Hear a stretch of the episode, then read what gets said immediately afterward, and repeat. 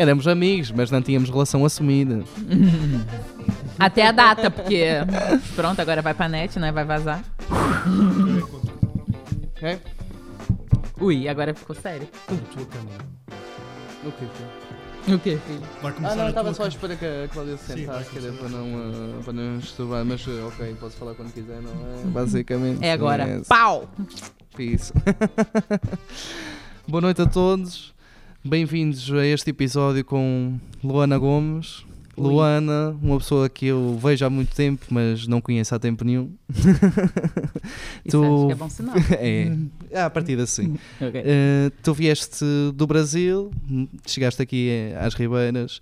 uh, a ideia que eu tenho de ti desde infância, adolescência, foi de alguém que veio para cá jogar vôlei, mas Uhum. deves ter uma história, uh, pronto, até esse momento, até onde tu defines. Uh, olha, deves ter virado para a tua mãe, para o teu pai, para alguém da tua família e de ter dito: Olha, vocês conhecem um sítio que tem o tamanho de, de uma mosquinha no mapa? eu vou viver para lá e vou jogar vôlei. Conta-me como foi, és de onde, de que zona? Eh, nessa altura estavas a envergar para um caminho em que querias ser atleta profissional e vieste cá parar por isso? Ou, ou de que forma é que surgiu? Ok. Vai ser aquela resposta mais nada a ver, que ninguém está à espera. É, eu já jogava vôlei desde os meus 12 anos. Uma situação completamente atípica, não é? É, e meu pai trabalhava num clube, num grande clube lá no Rio, que se chama Tijuca Tênis Clube. Já agora Tu eu sou do Rio natural do Janeiro? Rio de Janeiro, sim. Carioca da Gema. Quantos mesmo, habitantes é que tem o. Rio? Mais do que no Pico. Quase a certeza que Elevado a quantos? elevado a tipo, algumas coisas. Então, tipo, eu quando era mais nova, até mais ou menos meus 12, 13 anos, morava numa favela. E eh, quando estava de férias, era uma situação assim um bocado. Pronto, poderia ter se tornado uma situação problemática. Porque meu pai trabalhava o dia inteiro, ele trabalhava numa videolocadora, vocês sabem o que é isso? Alugavas eh, filmes? Sim, porque hoje em dia acho que já não existem. Sim, sim. Não. E era cassete na altura. E ah, meu pai passava o dia todo fora e eu ficava lá, no morro e tal, tipo, brincando. Fumando- Infância. Fumando uma? Não. Não, ok. Infância maravilhosa, tipo, não tenho o que reclamar. Subia aquele morro, descia, era o dia inteiro na rua. Como é que se chamava a tua favela? É, era Morro do Macaco o nome. Ok. E na altura, nós morávamos mesmo perto da Boca de Fumo, que era onde o pessoal vendia a droga. Eles ficavam lá sentados, subia uma pessoinha, tal, tal, tal, comprava e tal. e muitas vezes o meu pai chegava, porque nós conhecíamos toda a gente. Meu pai era amigo de muito bandido que morava lá e tal. Empreendedor. É, amigo, assim. Vá, cumprimentava, conhecia, porque amigo, amigo. Não sim, é. sim. Então, muitas vezes eu tava lá sentada com eles, na boca de fumo. Na boa, jogando carta, conversando e brincava com os meus amigos. Então, porra, meu pai devia ter olhado para aquilo. É melhor eu fazer Mais dia, qualquer menos coisa dia. antes que acontecesse alguma coisa. Mas nunca, hum, nunca, nunca me envolvi com droga, até nem é uma coisa que eu curta, embora não julgo. Mas Exato. pronto, não. É, A preocupação do teu pai foi em que tu caias numa espiral em que. Que era o mais normal acontecer. Exatamente, Era como, como era típico e era o comum nos adolescentes Claro. que rodeavam, no meio ambiente que tu, que tu estavas eh, inserida, teu pai pensou: "Ah, bem, vou ocupá-la. Vai vou dar merda. tentá-la." Não, ele pensou, vai dar merda. Exatamente, e tentou-te ocupar então com, com o voleibol já na altura. Exatamente, porque na altura o Tijuca Tênis Clube, é, a nível de formação principalmente, era uma equipe muito boa, era um clube muito bom, tudo. O Tijuca tinha, era daqueles clubes que tinham cinco quadras de tênis, três piscinas olímpicas, é, e hoje em dia é o pavilhão em que uma das equipes do Superliga jogam. Superliga é a primeira divisão É a primeira divisão de eh, vôlei no Brasil. no Brasil. E ah, então meu pai falou com o treinador que pronto, toda a gente ia na locadora do na videolocadora do clube para alugar os filmes. E meu pai conhecia o treinador. Ele falou: "Olha, tem uma filha que tem 12 anos, é, é alta, né, magrinha e tal, se não queria, pronto, não- ela não pode fazer o teste para participar do vôlei". E ele falou: "Filha, vem pro trabalho comigo hoje e ahn, e vai fazer um teste pro vôlei. E eu, tipo, ok. Naquela, então na boa. começou, começou aí. Começou como aí. um escape e depois começaste a gostar, desenvolveste o gosto. Mas no início, eu não gostei muito. Por quê? Imagina, tava no meio da época. Então ele não tinha assim muito tempo para mim.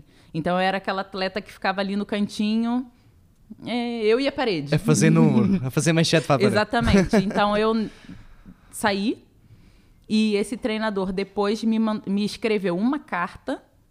Até hoje eu lembro o nome dele, Jorge Otero. Peixoto Filho. Gito era o apelido dele. E ele me escreveu uma carta dizendo que não ia ser daquela forma, que tava já o campeonato já estava no decorrer e tudo. Que não... E depois eu também tá voltei. E a partir daí sim foi. E tu conciliaste a tua vida entre vôlei, estudos e se calhar uma situação de qualidade de vida um bocado perturbadora? Ou não, não consideravas isso? Não, muito tranquilo, porque assim, primeiro que eu amava estar no clube. Eu, eu saía da escola, ia pro clube, e às vezes eram nove da noite eu estava no clube. Porque a gente ia pro treino, saía do treino ia jogar futebol, saía do futebol ia jogar basquete, saía. E os meus amigos, além dos amigos da escola, mas os meus maiores amigos foram aqueles atletas da minha idade. Tanto do futebol, como do vôlei, quanto do basquete. Havia um intercâmbio muito grande das modalidades. Ok. E então, para mim, estar tá no clube era incrível e nunca houve essa dificuldade. E agora? Escola ou, ou desporto? Nunca. Nunca. Isso é uma, coisa muito natural. Eu até a pergunta que eu, que eu te coloquei até ia mais no sentido social, do facto de tu estás inserida naquele contexto de favela, yeah. se tu sentias o pronto, aquele receio que se calhar alguém vindo de um contexto externo que não estamos habituados ao que é um morro, o que é uma favela, Sim. e realmente de facto, se eu chegasse lá, não é? Yeah. E visse no morro crianças a, a traficar, eu ia achar aquilo chocante, ia achar que era um ambiente perigoso, não sim, é? E um ambiente, se calhar, onde, pá, não quero o meu filho aqui inserido, não me importa se vai jogar vôlei às 5, foda-se. Mas olha, embora. eu sentia muito mais isso na escola do que no clube. No clube era muito tranquilo e na escola eu às vezes tinha um certo receio de que soubessem ou de que julgassem, mas no, no desporto sempre foi muito tranquilo. Até porque no desporto.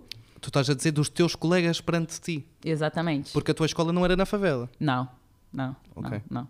Então, em relação ao desporto, era muito comum, digamos assim. E eu sempre senti que no desporto tinham essa mente muito aberta para tudo. Era cagativo. Sim, sim, sim se eu era da Zona Sul, que é tipo. O desporto zona... tem esse caráter de união, penso é. eu. É, união muito, social. Não importa, não importa se és rico, se és pobre, o que é que tu fazes naquele momento? Não. Rendes para a equipa, és Exato, bom, tens é espírito. até mais isso.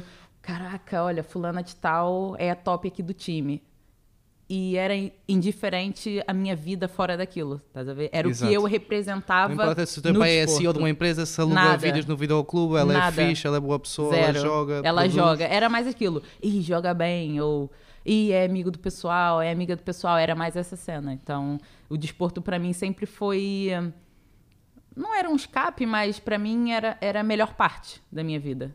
Sempre foi, sempre Exato. Foi. E tu passas então a tua adolescência nisso? Completamente. E vens para cá com que idade?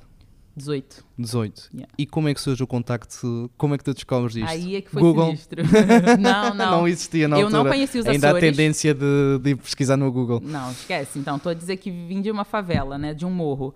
Uh, aquilo. Quando eu tive um, um celular, não é? Um telemóvel. Daqueles que tinhas que tirar uma antena. Abre, então. coisa, monta. Era quase isso. Então, foi... Eu já não queria jogar vôlei. Já não queria jogar vôlei. E a, a minha equipe, eu vim de uma geração que é muito boa, que até hoje as jogadoras, as jogadoras na seleção brasileira e tudo, era uma geração muito forte. Mas eu já não queria, eu não me via, por exemplo, no Rio de Janeiro, na altura, é, quando você deixava de ser júnior, que aqui é júnior, não é? E ia, virava sênior, normalmente não continuavas no Rio. Ou ia para São Paulo, ou ia para Minas, e eu não me via nessa situação. Muito menos sair do Brasil. Okay. Nunca, nunca passou pela minha cabeça sair do Brasil. Achaste que era um, uma, uma diferença brusca trocar o, o, Rio por São Paulo, no entanto trocaste o Rio por Santa Cruz? Nunca quis, nunca, nunca exatamente. Que nunca tem menos quis. pessoas que o, que o, Rio de Janeiro. Tem bem, Podes ir ao Google confirmar é, um isso. Um bocadinho deve estar ali. Miguel para, não, mas eu acho para, que deve estar ali, deve pertinho. Estar, yeah. Provavelmente. Então, a minha, a, a minha geração, como era muito boa, nós éramos júniores e o nosso treinador é, colocava a nossa equipe para jogar campeonatos sêniores. A gente jogava com o pessoal já mais velho. E nessa, nessa, nessa de jogar campeonato sênior, uma jogadora que conhecia o Luiz, que era o treinador que estava aqui, foi emprestada para minha equipe. Ela não era da minha equipe, mas foi emprestada para jogar esse campeonato sênior, ok? E ela, na altura, falou comigo: Lu, tem um, um amigo meu, treinador, que está indo para Portugal, nos Açores. E eu. Hã? e ele está precisando de atletas e tal, nananã. Perguntou se eu não, não tinha interesse em ir. E eu fiquei naquela. Olha, vou falar com os meus pais, já que eu estou pensando em parar de jogar vôlei, se calhar experimento um ano fora do Brasil. Se mudar naquela... de ares, pode ser que surja é, novamente o bichinho. Vou, de... vou, vou, vou, experimentar e depois logo se vê. Logo se vê, 16, 17 anos se passaram e logo se vê, tô aqui. foi, foi Isso assim. foi com 18 anos. 18 certo. anos. Certo. Disse como é que era o nome do treinador na altura? Luís. Luís, eu não me recordo do Luís. Eu deduzo que isso tenha sido nos primórdios, onde o Ribeirense de facto decide investir 2004, para, na altura que eu vim para subir à primeira liga? Ou quando já tinham já esse tava... pensamento. Não, estava na segunda divisão. Quando tu chegas cá, o Ribeirense ainda está na segunda divisão. Sim, sim. Na segunda divisão nacional de voleibol feminino. Exato. E tu chegas e não foste, não foste a única, vieste englobada num, num projeto, certo? Sim, sim. Quantas pessoas é que vieram do Brasil contigo, lembras-te?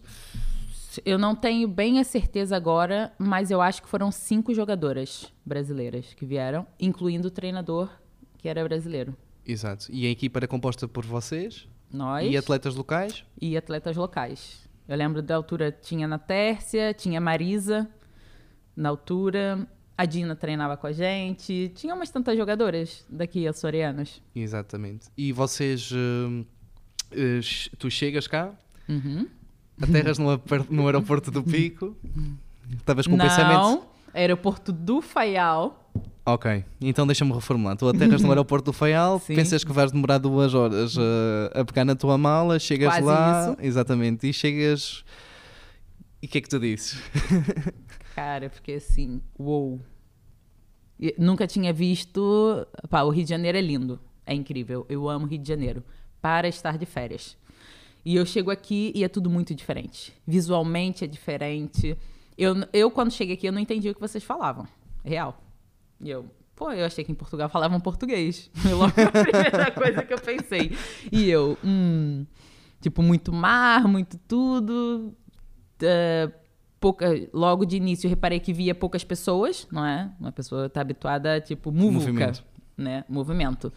Mas eu, ok, vamos lá ver como é que vai isso. Venho eu pego logo um barquinho.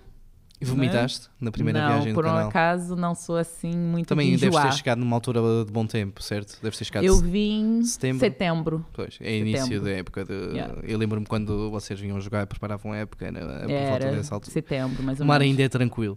Lindo, maravilhoso. Quem é que te foi buscar aqui da, da direção? Senhor João Tomé. O presidente. Presidente. Que faleceu, deve, faleceu há dois anos. Um ano e tal, talvez. Deve, ter, deve rondar isso, um deve ano rondar, e tal, dois deve, anos. Deve rondar isso. Porque o Sr. João foi o pioneiro do, do projeto de, de ambicionar um clube aqui de, é, da freguesia exatamente. chegar a, a títulos eh, nacionais. Tu chegas sozinho ou já chegas nesse contexto com, com, com as outras atletas? Eu conhecia só. Não, eu conhecia duas jogadoras. Que também eram do Rio? Que foram eram do Rio Estado, mas não do Rio Cidade. Porque o Rio de Janeiro tem o Estado e tem a cidade. Elas eram de Niterói, que é de onde esse treinador era. E era okay. a Talíria, que hoje em dia está envolvida na política, e a Manuela, que hoje em dia está envolvida com desporto, mas não com voleibol. E Essas tão, duas eu conheci. Morar onde? Cá em Portugal, não? Não. Voltaram para o Brasil? Não. Uma está no Brasil, a Manuela está no Brasil. E, ah, e tinha a Keila também. A Keila está, se eu não me engano, na França. Também esses, essas cambalhotas, essas cambalhotas que o vôlei dá, ela Era já está na França, fala não... francês e está dominando a França toda. Eu não me recordo de, desses nomes que provavelmente se vir a feição consigo reconhecer. É capaz, é capaz. Mas tu, tu chegas, do, ok, tu chegas do Rio, uhum. vens, apanhas um avião para o Faial, uhum. um, um, barco do Faial para o Pico, uhum. não é? O Cruzeiro do Canal, o Cruzeiro Uma das carrinha Ilhas. da Madalena até Gibeira. Exatamente. E tu disseste-me que, embora tenhas uh, crescido num contexto de morro, uhum. Tinhas condições no que era sim, o vôlei e no, sim. no que era a estrutura do desporto, uhum. no teu desenvolvimento como atleta. Sim. O que é chegar ao Ribeirense e encontrar as condições que o Ribeirense tinha na altura em que nem sei se tinha ginásio ou se tinha, era aquilo que era, bem, 2 metros quadrados, não é? Cara, na altura. E uh, provavelmente vocês tinham que andar com carrinhas que, que deixavam dois pneus atrás antes de chegar ao pavilhão das lajes, um pavilhão em que chovia dentro, não é? Como na é? altura, é, pronto, o primeiro choque foi: tô aqui sozinha, né? Morava com os meus pais, tinha tudo lá, papapá, para, preparadinho em casa, e começar a me virar sozinha nesse sentido. E ao mercado, eu, ok, vou ao mercado. O que, que eu compro? Não a senhora Roberta. A senhora Roberta, que. aconteceu qualquer coisa em casa na altura e eu lembro de chegar lá e precisava de uma fita adesiva. E acho que uma das primeiras perguntas que eu fiz à Roberta foi: perguntei para ela se tinha durex. Logo. Já vim esta brasileira para aqui. E ela, ela olhou para mim, tipo. E, mas acho que ela percebeu que se calhar não era aquilo que eu queria dizer. E eu falei, não, é isso mesmo, aquela caixinha, não. E, e ela, fita adesiva, é. E eu, durex? Tipo, não. Obviamente. Obviamente. o que, é que mais poderia ser? E ela, ah, e ela me explicou, é porque aqui durex a gente chama preservativos. Eu, ah, não, não, não, não é isso. Ainda é, não. Ainda não. Vai sem. Maybe. Com sorte, não. E ela. E pronto, e lá era onde eu ia muitas vezes. Comprar uma coisinha ou outra. Mas não ias comprar roupa Zara, de certeza. É, não. não. Mas também, olha, naquela altura, eu não, não sabia, não fazia ideia que era Zara. Exato. Não... Também vinhas num contexto. Exato. Mas exato. mesmo aquilo que eu imagino, não é? Imagino, tento conceber. Imaginar Sim. não consigo. Uh, nunca fui ao Brasil, nem nunca fui à América do Sul. Já estive em países populosos, mas uma coisa é estar lá, ir a um resort ou ir lá à Torre Eiffel tirar uma Sim, selfie. Outra coisa é viver num meio, no dia a dia, num, numa cidade Sim. com milhões e milhões de pessoas. Uh, Epá, tu deves ter mesmo sentido um, um down de senti adrenalina um e um de fogo. Estou aqui no meio do nada, aqui no meio do Atlântico, não posso fugir, nem sequer tenho Messenger nem Skype na altura para pa ver o teu pai. Era um cartãozinho, Hello Card, não sei. Pensaste se... em ir embora nos primeiros dias? Hum, não, acho que eu nunca pensei em ir embora. Eu sou um bocado desapegada nesse sentido. Até hoje sou. Acho que se não fosse tão desapegada, acho que não estaria esses anos todos aqui. E depois também tive a sorte que uma pessoa que sempre foi muito. É assim, primeiro o pessoal daqui é muito acolhedor. Muito, muito. Então tive contato aqui com pessoas como Dina Rosa, não é? Na Tércia Tavares. Que foram pessoas que logo. É, Tentaram englobar logo, no, no contexto logo. Do, da amizade. Exatamente. E de então as pessoas. Eu, eu cheguei aqui e me senti logo muito bem recebida e muito acolhida. Muito. E depois, no contexto do voleibol, a gente estava ainda na segunda divisão e aquilo não era tão intenso como alguns anos depois foi. Estás a perceber? Depois. Pois, era isso que eu te ia perguntar. Ok, tu chegas, as condições não são ideais, não. chegas num contexto com mais atletas, vocês Sim. tentam fazer o melhor que podem, não é? Sim. E quando é que dá aquele clique de, bem, bem, isto não é o ideal, mas com jeitinho uhum. vamos conseguir subir e depois vocês constroem algo que é muito bonito e deve ser. Não, não sei se vou cometer alguma maneira a dizer que deve ser praticamente único a nível nacional, mas num contexto de freguesia com tão poucos habitantes, chegar a patamares de ganhar taças de Portugal e campeonatos na, nacionais, Sim. se não é único, é, é um grupo restrito, certeza absoluta como é que começou esse, esse fervor, esse acreditar do que, bem, é possível ter aqui um projeto sustentável, um projeto uh, de algo concreto e forte? Sim. É assim, eu acho que também isso vem muito. Uh, uh, no Brasil, acho que tem muito essa competitividade, tem muito essa questão do tipo, eu ambiciono sempre algo mais. E no momento em que vem um treinador para cá, não é?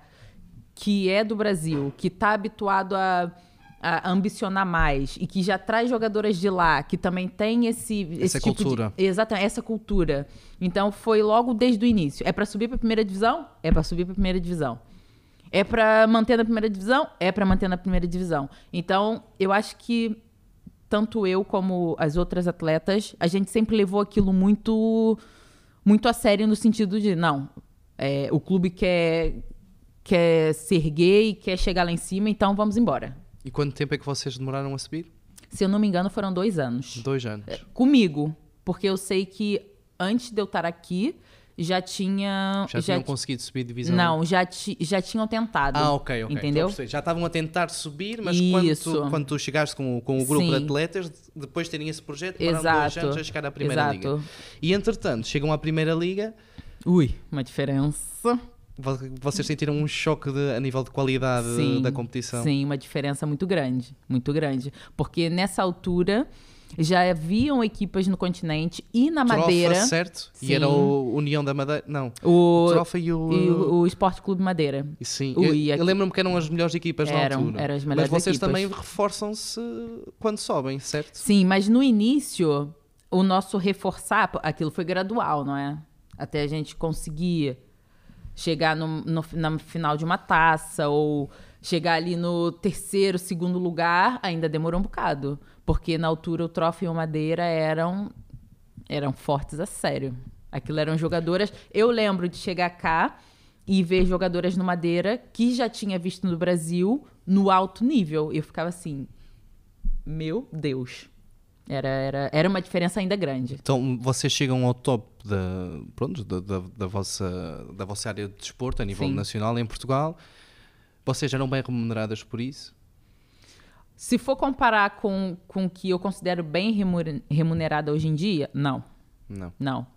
Só que na altura, uma pessoa com 18 anos, vai, 18, 19, 20, até mais ou menos aí, pô, o que, que a gente tem para pagar na nossa vida? Sem grandes Nada. despesas e o dinheiro, em- em- se tivesse a, a transformação, a conversão para o real, se calhar eh, rendia, de certo? Rendia, porque hoje em dia, né? E tu tinhas eh, aquele hábito de mandar eh, para a família Sim, sempre, coisa? sempre. Desde aquela altura, porque o meu pai e minha mãe, para eu vir para cá, foi um esforço do caraças. Imagino. O simples Porque fato de tirar a- um visto e, e fazer um passaporte E tiveram já foi que fazer a, a conversão ao contrário, não é? Do real para, o- Exatamente, para o euro e exatamente. Comprar, eh, comprar em euro. Então foi muito difícil. Então sempre que eu podia, eu ajudava um bocadinho. E na altura lá está, rendia bastante. Eu mandava. Hoje em dia também. Hoje em dia tá, o Tá real seis, tá não é? bem. é. Um euro vale 6 reais, cerca É. disso. Eu mando pra minha mãe um pouquinho de dinheiro, ela acha que tá rica. Não tô brincando, não é mentira. Mas, Sim, sim. já, mas dá Mas pra estou a ajudar entender, bastante. dá para dar sim. um brindezinho, uma ajuda. Com certeza. Exatamente. E faço toda a questão porque eu tenho noção do esforço que eles fizeram. Exatamente. Agradeces o facto de dela ter proporcionado Cara, a mudou minha oportunidade. vida completamente. Mas, exatamente, tu se calhar eh, mantens-te aqui Uhum. porque também com aquela ingenuidade de seres nova, daquilo ser algo suficiente, deixares, olha, é algo que se faz. Uhum.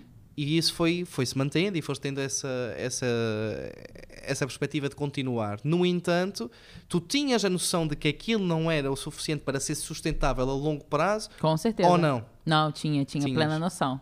Tu estavas a fazer noção. alguma coisa para ter outro plano profissional depois da carreira de atleta? Não, isso surgiu quando eu tinha mais ou menos 24 anos, 25. Então tu quando estavas cá só jogavas bola? Só jogava vôlei.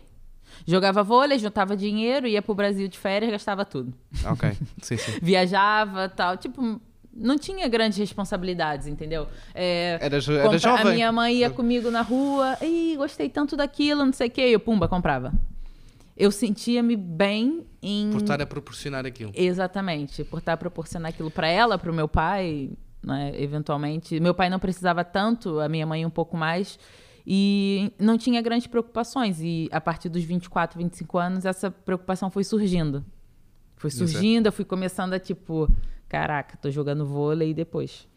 Exato. Antes de chegar a essa, essa transição da tua vida a nível de, de ideologia, Uhum. eu gostaria de reforçar só o clique que deu de em vocês e em toda a estrutura de, bem, vamos investir nisto porque há aqui um projeto que pode ser interessante. Porque também eh, tenho gosto em partilhar a história do, do seu João, que, Claro. que, que- que veio de outra ilha, acaba por fundar o clube, tem essa visão para o voleibol feminino, que ele realmente foi um impulsionador. Sentias que ele estava do vosso lado, que permitia todas as condições para vocês eh, treinarem, se sentirem bem. né? O seu João, eu posso dizer que é, ele, como presidente, como pessoa, não há pessoa igual. Não há, não há. O seu João era incrível. Ele nos via como atletas, ele nos via como seres humanos, ele tentava de tudo. Era, precisava disso? Eu tentava arranjar. Ah, vamos ajustar aqui isso, vamos ajustar aquilo. Ele nos ouvia, ele estava ali presente no dia a dia, ele puxava muito a nossa orelha e tal, mas a gente sentia que aquilo era com muito carinho, tanto pelo clube quanto pelas pessoas que estavam cá. E era uma coisa incrível, porque depois eu, né, fui para passei por outras equipes e tal e muitas passei uh, uh, presidentes também que tem muitas coisas boas para falar, mas igual o seu João, acho que nunca, nunca, nunca, nunca vou encontrar. E qual foi aquele ano, lembras-te do ano em exato em que, ou porque chegou um treinador novo, ou porque chegou reforços, que vocês dão aquele salto e percebem bem, isto mais qualquer coisa, Sim. vamos ser campeões? Foi quando o Paulo Barreto chegou cá. O Paulo lembra-me, já é uma Com certeza foi um bem. treinador que mudou tudo aqui, tudo. Uh, em questão de, de projetos, em questão de pensamentos, em questão de... Uh, opa, era era muito além do vôlei. O Paulo tentava, tentava trazer para gente, nos mostrar uh, como as coisas deveriam ser para a gente conseguir algo a mais, se a gente quisesse algo a mais. Ele conversava muito, muito com o senhor João. O senhor João, acho que confiava no Paulo como tipo, nunca confiou em algum exato. treinador. O e Paulo de... acaba por ser do, das pessoas de fora aquele treinador que permanece aqui mais tempo. Tenho a ideia que sim. Sim, daí eu me lembrar e ter uma ideia mais presente dele, que até tinha a Jaciara. Que exatamente, exatamente. E Foram eu, duas eu, pessoas. A que... ideia que eu tenho sendo externo, e eu também fiz formação uh, de vôlei, tu de certeza que lembras disso, não sabia jogar nada, mas pronto, isso era uma parte. Uh, eu lembro-me dele a ideia que eu tenho e a concepção agora tendo mais maturidade e observando é que ele era se calhar mais um treinador de pessoas e não tanto um treinador de voleibol em si, de tática. Não era dizer que ele não, não estou a dizer que ele Sim, não tivesse conhecimento, mas se calhar era mais um treinador de, do emocional, da pessoa, do, do É que ele, ele, ele trazia esse pack completo, né? Eu acho que ele se importava com tudo.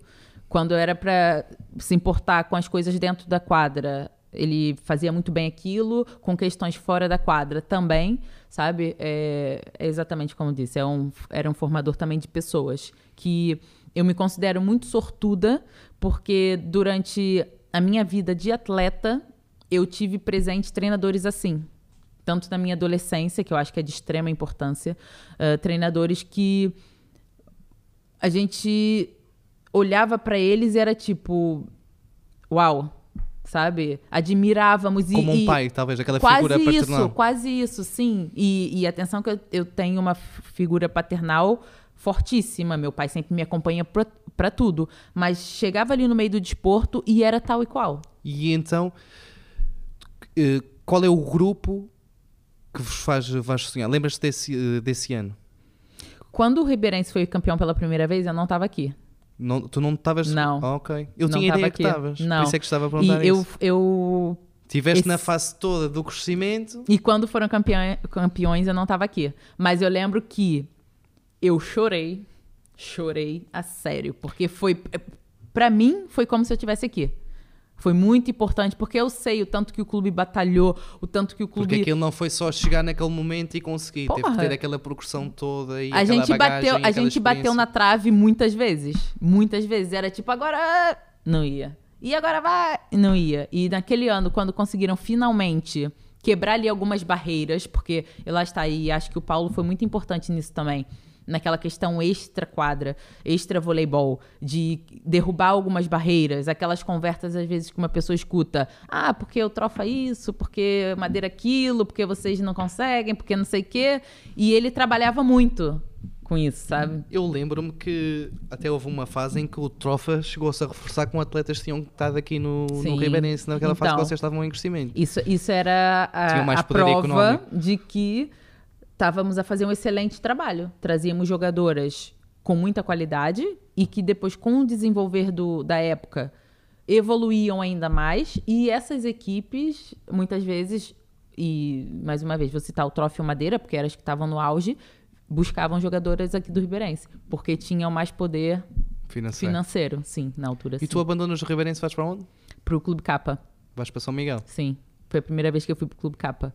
E por foi... uma questão eh, econômica? Por uma questão, tipo, de idade, tava completamente louca da minha vida. Não, eu senti que chegou aqui uma fase que eu senti que precisava mudar. E eu tenho muito essa questão. Quando eu sinto que preciso mudar, eu não penso nem duas vezes. Eu vou e depois logo se vê. Sim. E essa foi a primeira vez que eu senti essa necessidade. E o projeto em São Miguel já era consolidado ou também era um projeto de início como, como o Ribeirense, em que estava ali a tentar surgir para ver algum potencial, a ver se desenrolava? É, estava mais nesse início, assim. Estava ali num, É.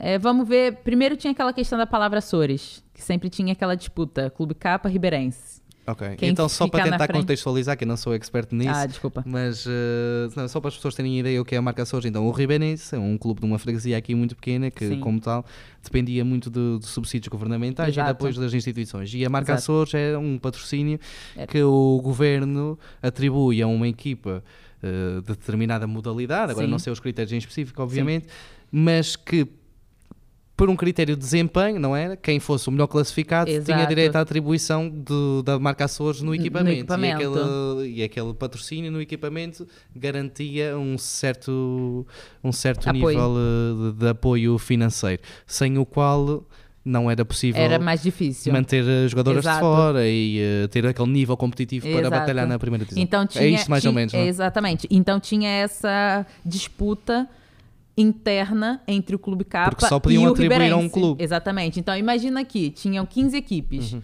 O Clube Capa ficava em 15º e o Ribeirense em 14º. O Ribeirense ficava com a palavra Açores no equipamento. Por isso, havia essa disputa entre o Clube Capa e o Ribeirense, Havia que uma era de extrema importância porque Era a subsistência financeira do- do clube. Exatamente, exatamente. E o Clube Capa começa ali a investir para ver se conseguia, primeiro, estar à frente do Ribeirense, para poder ter essa palavra Açores E para então depois conseguir ter o e se financiamento tornar para, pronto, para ser mais competitivo. Exatamente.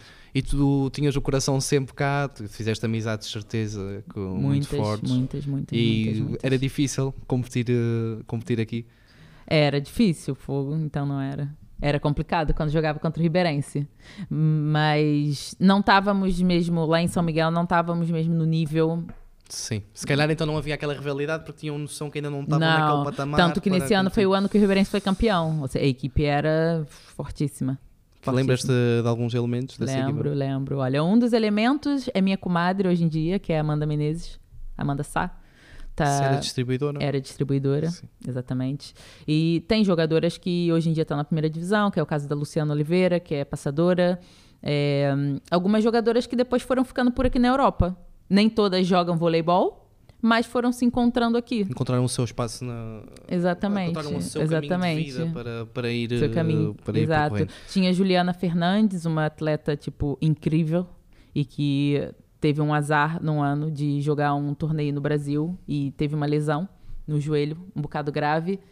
E depois pensou que nunca mais voltou a jogar, depois acabou por ficar no Brasil, mas era daquelas jogadoras que fazia toda a diferença no campeonato português. O Clube K tem uma vertente diferente do Ribeirense, não tem? O Clube K funciona mais como uma associação É. do que propriamente um É. clube com um projeto de ser eh, É, profissional é, é. No, no voleibol. E eles dão muito valor a isso. O presidente, ele dá muito valor a isso. Para ele, o mais importante não é essa questão é, desportiva. Não é o sucesso esportivo, é o Exato. sucesso na comunidade e Exatamente. envolvente da comunidade. Sim. Porque se calhar tem mais uma visão daquilo que tu consideras fundamental para a tua adolescência, que é, vamos, eh, ligam e são mais vocacionados talvez à parte da formação e do dinamismo social do que propriamente ao sucesso Sim. esportivo. E ele sempre foi muito aberto em relação a que isso. foi um erro do, do, do Ribeirense? Ah, considero, sim. Porém, vejo que ahn, não foi uma coisa que ficou completamente de lado, diferente do que muitas pessoas pensam. Mas eu, eu conseguia perceber as barreiras que eles encontravam constantemente em relação a isso. Entendeu? Era aquela questão do, ah, trouxeram estrangeiros para cá e deixaram a gente de lado, então também já não quero.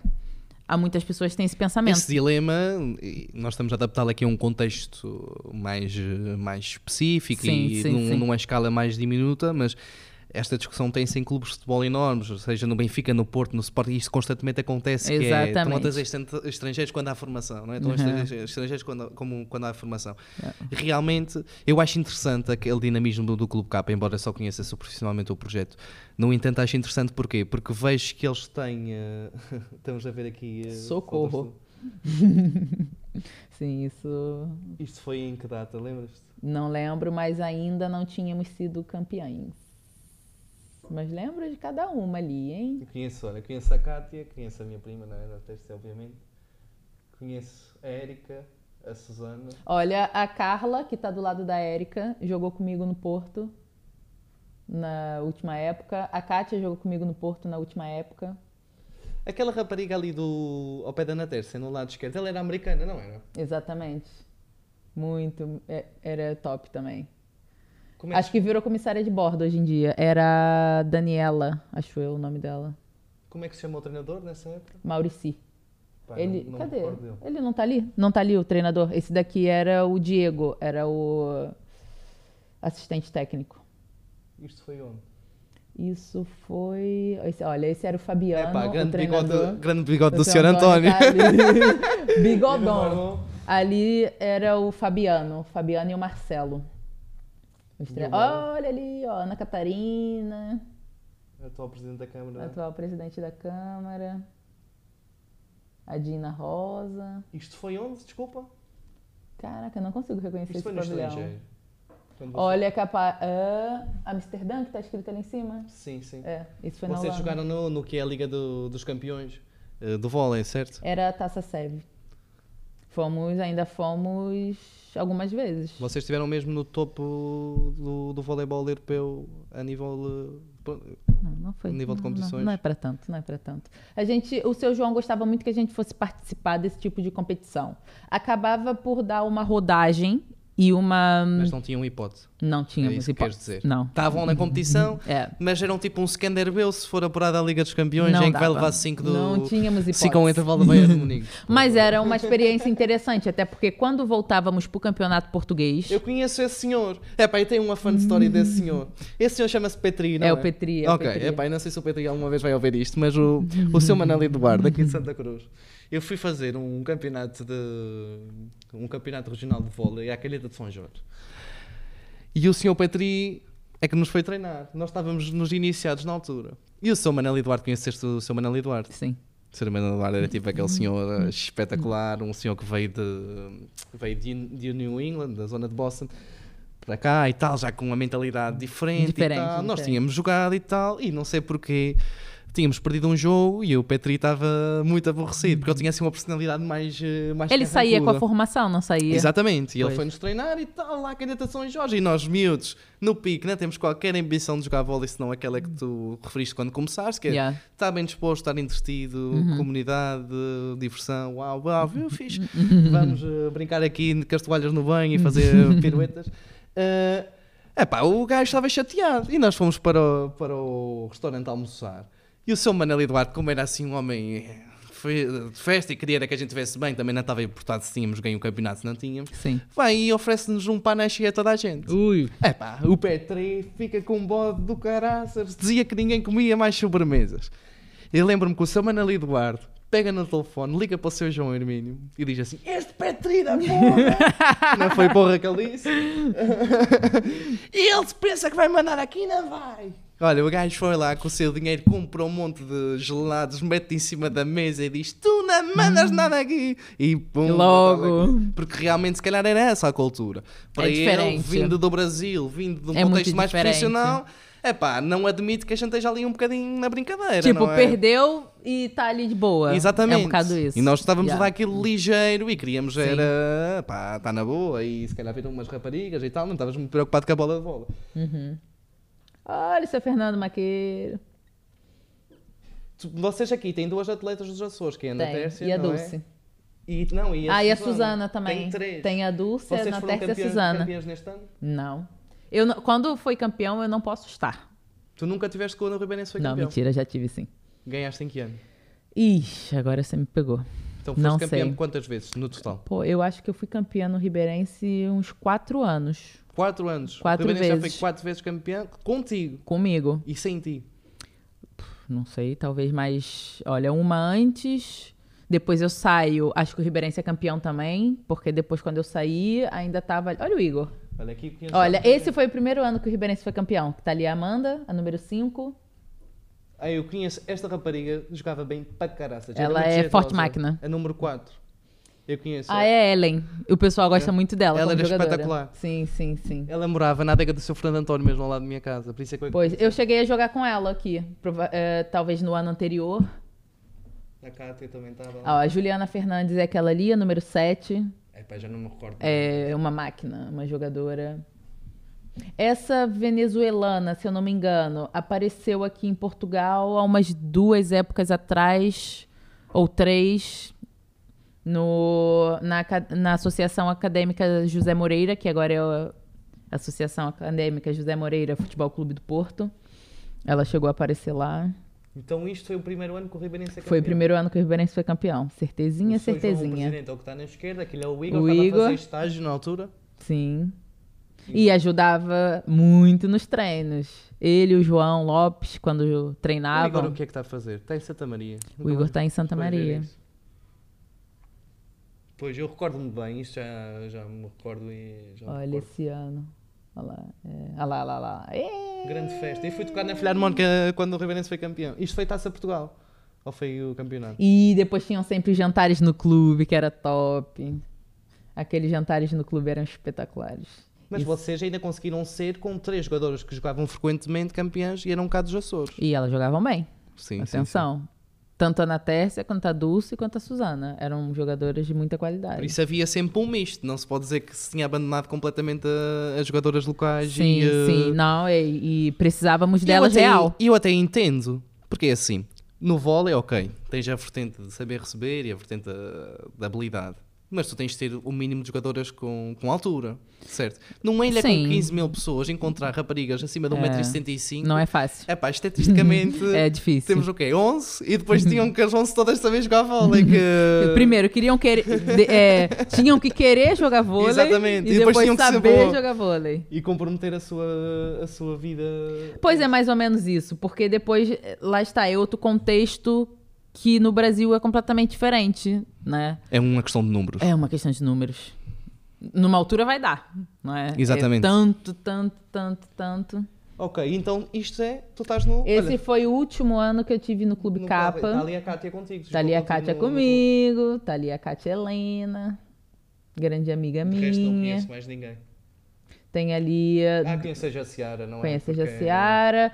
ah, aquela jogadora que tá ali, a número 11, tá jogando no Benfica esse ano.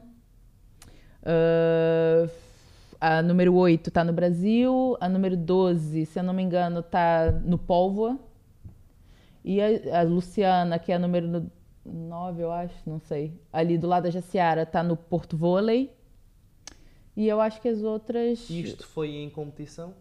Isso foi na, na final da Taça de Portugal. Vocês ganharam a taça de Portugal para o Clube Capa? Ganhamos experiência. Ok, muito bem. Mas conseguir ir à final já foi um. Não, foi bom. Apanhamos na final uh, o Futebol Clube do Porto, foi o primeiro ano do Futebol Clube do, Corpo, do Porto e já estavam ali Porque forte o Porto envolve-se no vôlei e vai-te recrutar, certo? Tu vais jogar para o Porto. No segundo ano deles. ok, então tu saís do Clube e vais ir jogar para o Porto. Porto, sim. Ok, então tu sais do João Tomé, vais para o Clube Capa e depois vais para o Pinto da Costa. Exatamente. Entre o Pinto da Costa e o João Tomé, quem ainda tem preferido?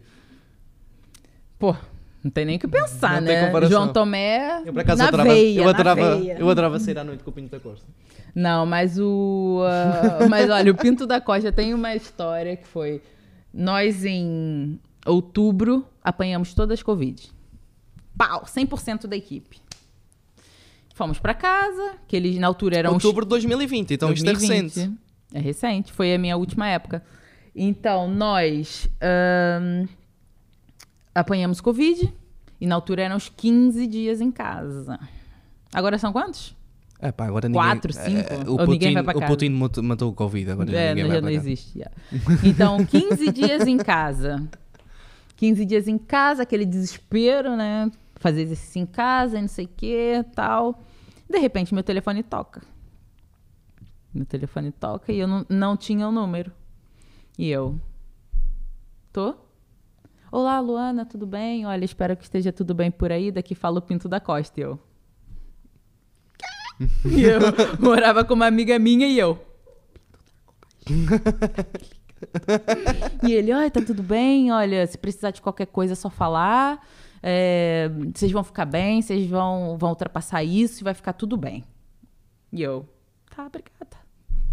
Desliguei. E ele ainda ligou mais duas vezes. Era nesses presente, 15 era isso que querias dizer. Era um projeto recente, ele tem... N coisas- Presentíssimo, ele tava em todos os jogos. Ou seja, tem N coisas para fazer, não é? Como uma Ele pessoa tava- que está envolvida em tudo, tem um clube de futebol gigante Sim, para gerir, sim, mas sim. mesmo assim, num projeto recente, ia aos vossos jogos, era interessado. E ele tava. Ele. into- em- olha, ele. Isto foste tu no Porto. Sim. Foi jogar no Porto. Eu acho que isso foi na Supertaça. Vocês foram campeões, certo? Fomos. Yes. Tinham uma bela equipa. Tínhamos uma Não vi bela, jogo nenhum. belíssima, parabéns. Mas, ah, mas acredito que se você. Nós ganhamos a Supertaça e o campeonato. A taça não deu. Quem ganhou a taça?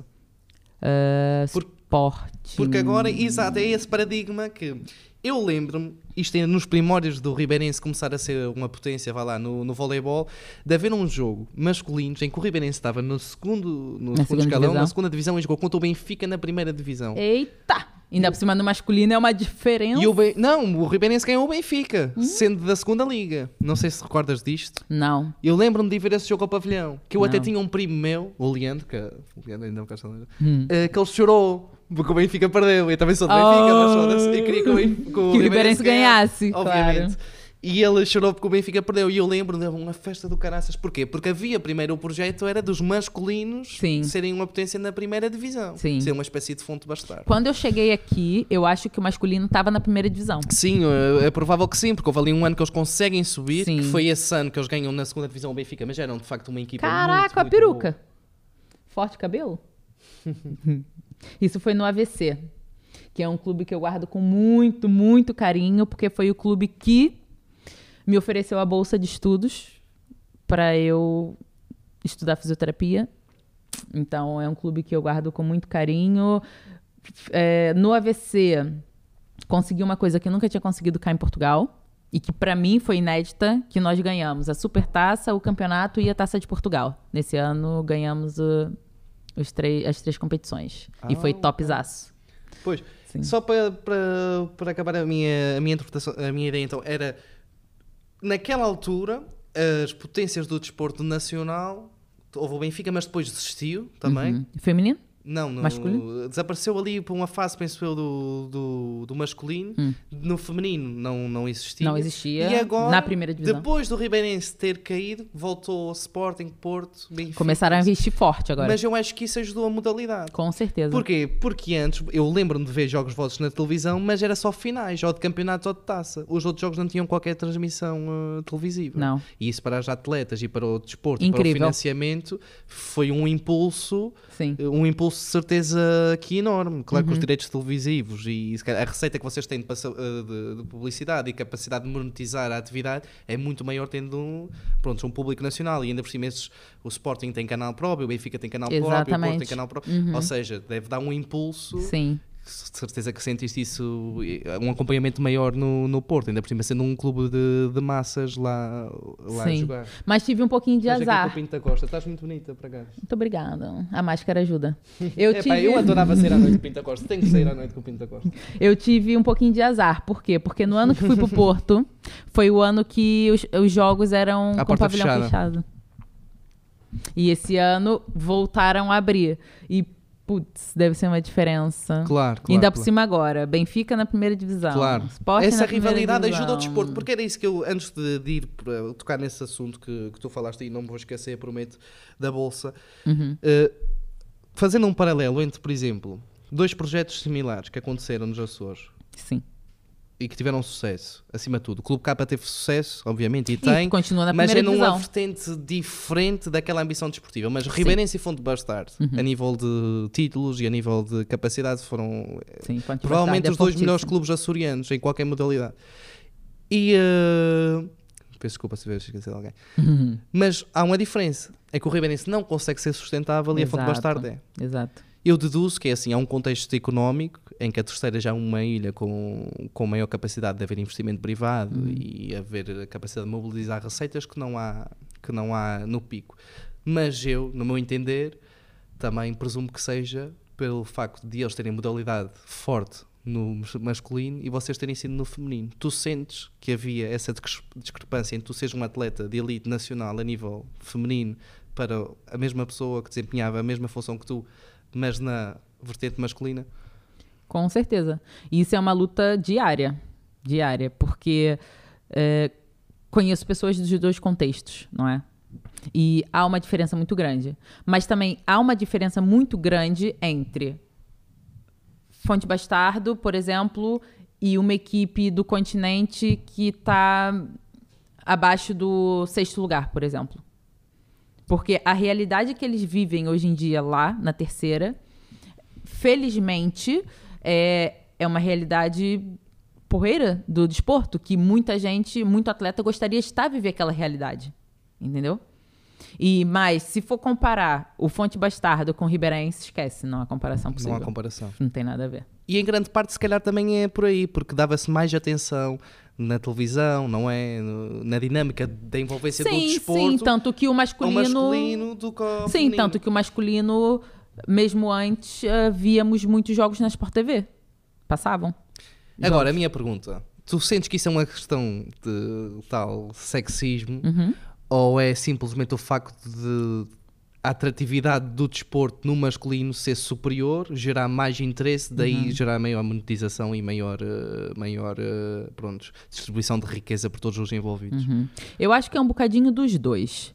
Mas ah, o nível do campeonato masculino já há muito tempo atingiu um patamar que no feminino tem vindo a atingir um pouco mais devagar. Mas hoje em dia o, o nível do patamar ah, do feminino é elevadíssimo. Já está muito elevado. Já está muito elevado. Em comparação àquilo que melhorou, vocês começaram. pô, melhorou muito. E tu eu acompanhaste esse crescimento todo. Exatamente. Teve uma altura que o campeonato feminino, nem a gente curtia ver os jogos.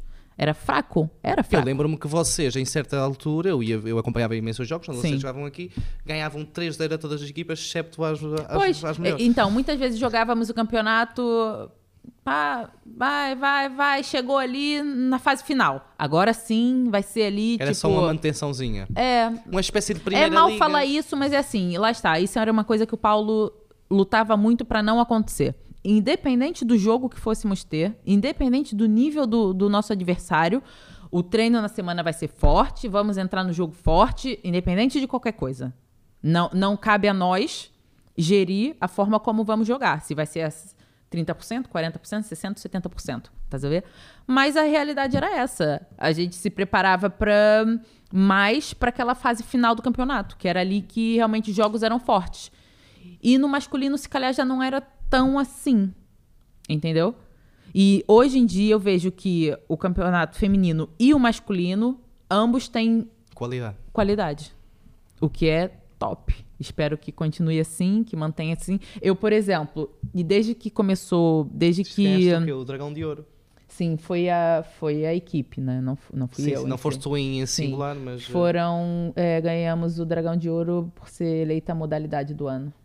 Pois, realmente, dois anos de existência, logo campeões nacionais, deve ser... eh, É, não, deve não. ser foi- algo positivo. Não, não, fomos, não, fo- não foram campeões nacionais, foram campeões da taça, porque nesse ano o campeonato parou Ok, ah, em março. ok.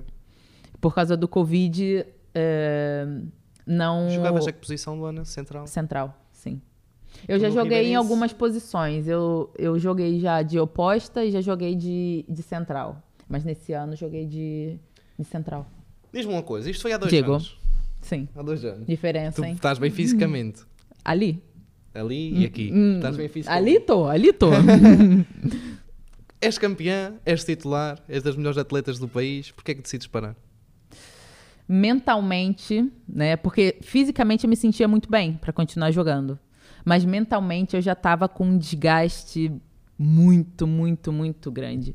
E eu, quando tive no Clube Capa, eu já tinha decidido que esse é meu último ano. Tava na minha cabeça, é meu último ano, vou para São Miguel, depois lá vou engrenar como fisioterapeuta. Já estava trabalhando numa clínica e, tipo, tá feito. É muito cansativo, é muita pressão, é muito desgastante, é muito tudo. E eu, como já tinha me formado, era na boa. Tipo, pra mim era o momento perfeito para fazer essa transição.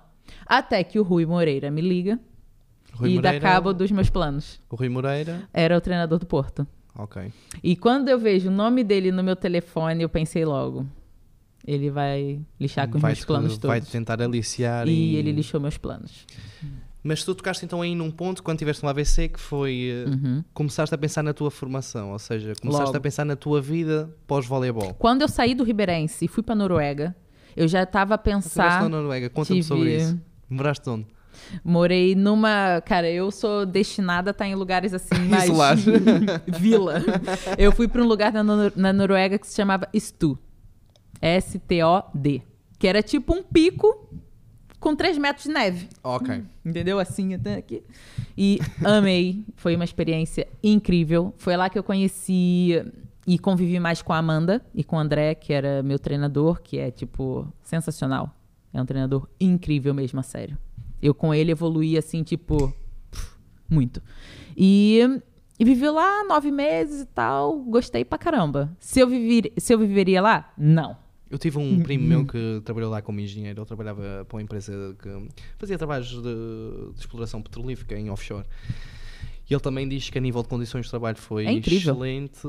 Olha, o país funciona, o salário era tipo. Exato. Posso dizer que foi o maior salário que eu ganhei como jogadora de vôlei, mas tipo assim, disparado. É, o campeonato não era grande coisa, mas as condições do clube eram boas.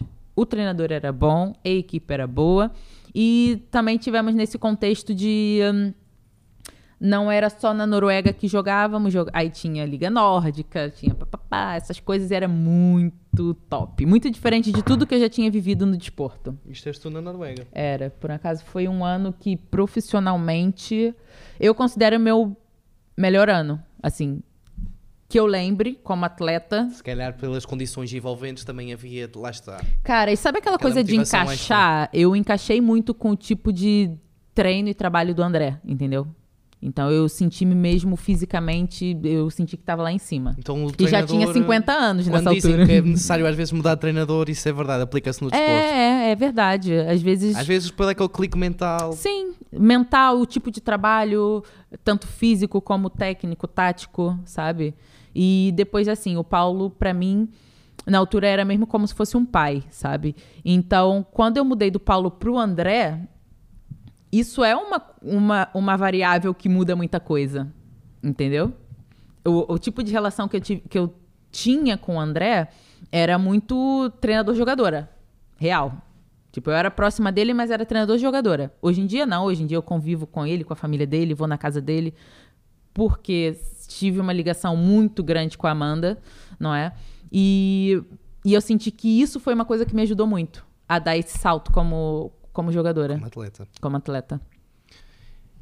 E tu, então, tiveste essa experiência, Uhum. financeiramente até não estavas mal, de certeza, porque acabaste de dizer que tinha sido a melhor condição financeira da tua Sim. vida, mas voltas depois para a realidade do Clube K e tal, bem, vou estabilizar, aparece a proposta do Porto, mas tu tinhas iniciado o curso, como disseste, de, de fisioterapeuta, entretanto, continuaste sempre os estudos ou meteste em Sempre. pausa? Não, não, não, sempre. sempre, sempre, sempre. Então já estavas Quando eu fui pra aquela Noruega, fichinha- já, já. Eu, eu panicava aqui. A Cláudia era uma pessoa que eu, eu não sei se ela lembra disso, mas eu- ela ouvia algumas coisas minhas nesse sentido. Teve uma altura que eu comecei a panicar, que era do tipo, sou jogadora de vôlei. E depois disso, o que, que eu vou fazer? Eu comecei. Sim, Teve uma altura que eu A paniquei vida real. profissional do atleta é curta. Sim, eu paniquei real em relação a isso. Então comecei a pensar o que, que eu vou fazer depois do vôlei. Quando eu fui para Noruega, foi no sentido de eu vou juntar dinheiro, volto para Portugal, porque é um lugar que eu sempre quis estar, Sempre consideraste depois uma, uma casa uma para casa. Volto para Portugal para estudar e pensei, vou juntar dinheiro para quê? Para pagar a faculdade, entendeu? E quando volto para Portugal, volto para o Porto. Joguei no Porto Vôlei, não era o Futebol Clube do Porto, Porto Vôlei. E fiz ali um curso de dietista, que é uma coisa que eu sempre gostei muito, alimentação, Nutrição. exatamente. Fiz ali um curso de um ano. Quando eu tô no Porto Vôlei, o AVC entra em contato comigo. Olha, temos para te oferecer faculdade, não sei o que, e eu parecia mentira, né? Claro. Oferecemos- Juntou-se o útil ao agradável. Oferecemos uma bolsa de 100%, só que eu sempre fui muito voltada para para questão, imagina, eu quando estive aqui no Pico, tentei, procurei a questão de ser polícia marítima. Eu sempre gostei muito dessas coisas. Tudo a ver. Dietista para Polícia Marítima. Não, não, mas isso foi o que eu, eu, eu, eu já vou explicar por quê. Quando eu tentei ser polícia marítima, uma coisa era fundamental, ter dupla nacionalidade. Ah, E eu não tinha na não altura. tinhas. E eu fiquei triste como a noite. Foi tipo um baque, assim. Eu, putz, eu achava que ia Mas porquê isso. Polícia Marítima? Porque eu sempre gostei dessa. Eu gostei, eu gostava disso. Eu cheguei a ir pro Brasil e tirar um curso de, de vigilante. Eu gostava. Cena de exército e tal. Eu sou, não sei, eu sou muito Naquele, se crazy. calhar estavas habituado a um regime de treino ali Se rigoroso calhar. e tal, e então a- aquela organização, aquela metodologia, aquela regeza Sim. eh, adequava-se a ti. E sempre tive aquele medo de. Imagina se meu futuro for. Nada contra quem trabalha com isso, mas eu odeio estar no computador, por exemplo. Ok, não querias Detesto, um tenho trabalho pavor. monótono, não querias Não um de trabalho nenhum. de análise de números, Nada, de nada, papeladas, nada. de burocracias. Esquece, Querias fugir ao máximo Queria a essa fugir ao rotina. máximo. Então sempre tive essa cena de eh, polícia, exército e tal. Tentei eh, me, me alistar pro exército, já tinha passado da idade.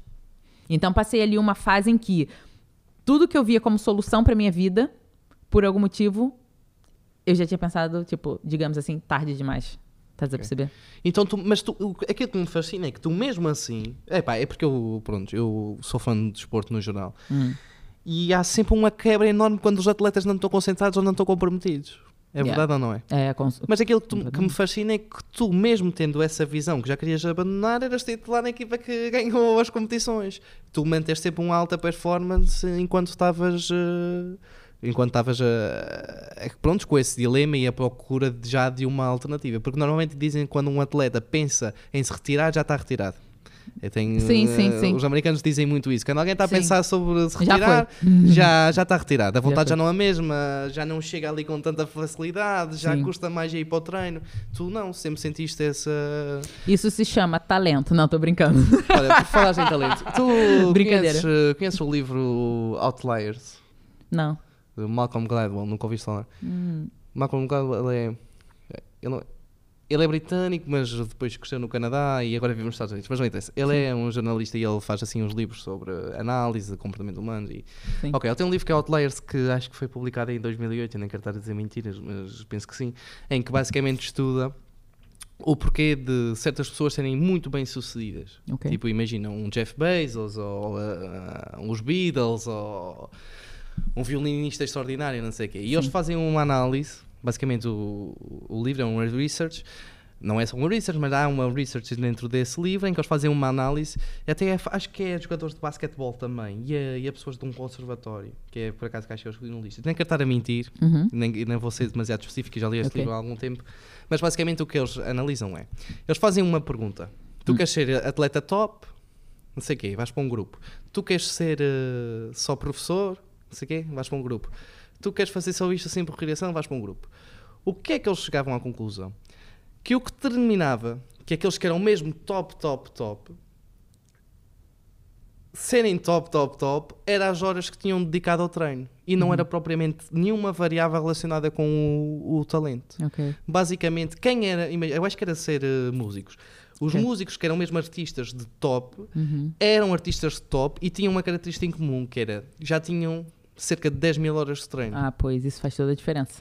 Aqueles que não eram tão top e estavam numa lista abaixo, uma tier abaixo, não é? Tinham cerca de 8 mil horas de treino. Faz toda E aqueles que só queriam, pá, ah, ser professor, não sei o quê, viver uma vida tranquila dentro da área, mas nada de específico, não queriam ir mais além, só tinham 5 mil horas de treino. Uhum. Não havia nenhuma variável de talento implícito. Sim. É claro que há a variável básica do talento, que é para tu saberes vôlei, Claro. tens de ter um mínimo de coordenação, Sim, jeito, tem que- há é? mínimos, há tem ter um mínimos. mínimo. Mas depois daquela barreira de talento mínimo Sim. aceitável, São horas de treino. era o treino e a dedicação que tu metes na Com tua certeza. arte que te faz ser elite. E se calhar, pá, tu, como também tiveste essa rotina desde muito nova, treino, treino, treino, treino, treino, também conseguias manter aquela, aquela performance, mesmo estando um bocadinho mais eh, abstraído. Ou sentias que já não eras tão bom atleta como quando eras na, nesta Não, fase? eu, eu ah, até hoje, né, eu amo treinar. Tipo, pra mim Gostas do treinar, processo? amo. Nossa, treinar era tipo maravilhoso. Pra mim o jogo era tipo um- uma consequência da, da semana mesmo. Real, tipo, era bom jogar? Claro. Era bom estar em competição? Maravilhoso. Finais então, uh, Mas aquilo que tu Arrepio, gostavas mesmo era eu do adorava processo. treinar, adorava O treinar. treino, a metodologia, a ter a Exatamente, rotina. o repetir, o, o tá ali, tipo, Pois, lá está. aprender com Eu acho que isso é um fator coisas. determinante, mas não só no, no desporto, mas em qualquer, em qualquer arte. Eu acho que isso é Provavelmente faz, determinante. faz sentido? Sim, faz todo Porque sentido. realmente aquela dedicação nas pequenas coisas que tu metes, o trabalho, o input que tu metes é que Uhum. te permite depois ter um output que flua muito mais naturalmente e que tu estejas preparado para uma situação de, de pressão. Uh, mas prontos, tu pensavas assim, Uhum. Querias ser polícia marítima, mais algum desejo de carreira? Não, o antes? primeiro era a questão do exército. Esse foi o primeiro de todos. Ok, primeiro querias tentar para o, para o Sim. exército. E aí já não dava, porque acho que o máximo ali, sem um nível superior. De, Ok, tinhas de ter uma licenciatura tinha- acho que eram 24 anos. Eu acho. Não tenho certeza. E depois, quando fui ver a questão da polícia marítima, o que pegou foi a questão da dupla nacionalidade, que eu não tinha. Mas já tens. Já tenho. Eu tirei quando fui pra Noruega. Eu dei entrada no processo dois meses antes de ir pra lá. Foi mesmo, tipo, é tudo. Normalmente as coisas comigo são tudo ali. Aos 45 do segundo tempo. Yeah. E aí, tipo, saiu, correu tudo bem, voltei pra Portugal e foi isso. Foi E as coisas foram. Eu- eu se olho depois trás- Trocaste a vertente militar, polícia, Sim. regime, mais pela questão de saúde. Exatamente. Exercício. sempre foi uma coisa que, eh, pô, tem tudo a ver com o que eu vivo desde meus 12 anos, né? Da- E tu agora estás a praticar fisioterapia cá no, cá no Pico. Exatamente. E, e eu me considero uma pessoa sortuda, muito, muito sortuda, porque enquanto fui profissional de vôlei, o vôlei era a minha paixão. E agora, enquanto fisioterapeuta, eu sou completamente apaixonada pela profissão também. Tipo, Sentes-te realizada muito. no pós-carreira desportiva. completamente. O que não e é o pessoal fácil. pergunta, não tem saudade de jogar? Eu, não, não, Sabes que zero. isso não é fácil. Normalmente quem anda na competição e é atleta de alta competição, depois nunca é a mesma coisa.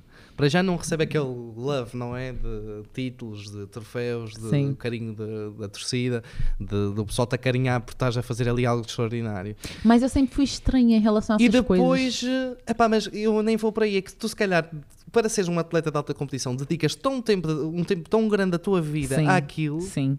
que é complicado seres eh, bom encontrar outra paixão. Mas eu acho que eu sempre resto. me dediquei tanto e, tipo, digo isso sem. Não é tipo achismo, não é nada disso. Mas eu, eu Não, sei. tem que ser verdade, não é? Se eu, eu me nível- dediquei tanto e eu era tão voltada só pra aquilo que chegou um ponto em que. E pra mim, não dá pra ser diferente disso. Se fosse pra estar mais ou menos, não serve Não pra mim. Então, é por isso que eu já não conseguia mais. Porque eu, eu, eu, eu sinto que atingi o meu limite. Aquele patamar de concentração quebrou, já não Não, eu a, já a não- disposição necessária para ser, eh, E ser competente. quando eu comecei a sentir essa quebra, começou a me deixar preocupada.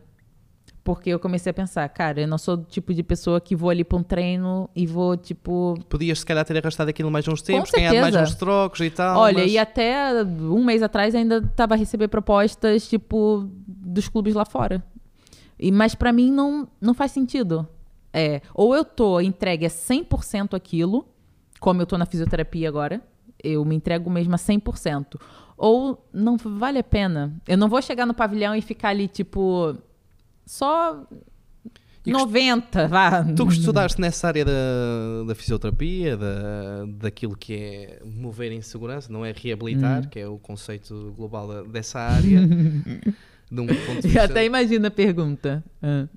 Agora, olhando para os tempos do Ribeirense, em que eu duvido que o Sr. João, o Alberto e o Xavier estivessem muito preocupados em arranjar fisioterapeutas para o clube, não é? Era. Tu consegues reconhecer muitos erros que cometeste e que os teus treinadores e que a tua formação de vôlei cometeu contigo. Com certeza, um crime. Eu, tô feliz que não tô numa cadeira de roda hoje em dia. Porque Eu consigo imaginar. é complicado. É muito. É muito intenso. É muito intenso pro nosso corpo. É muito.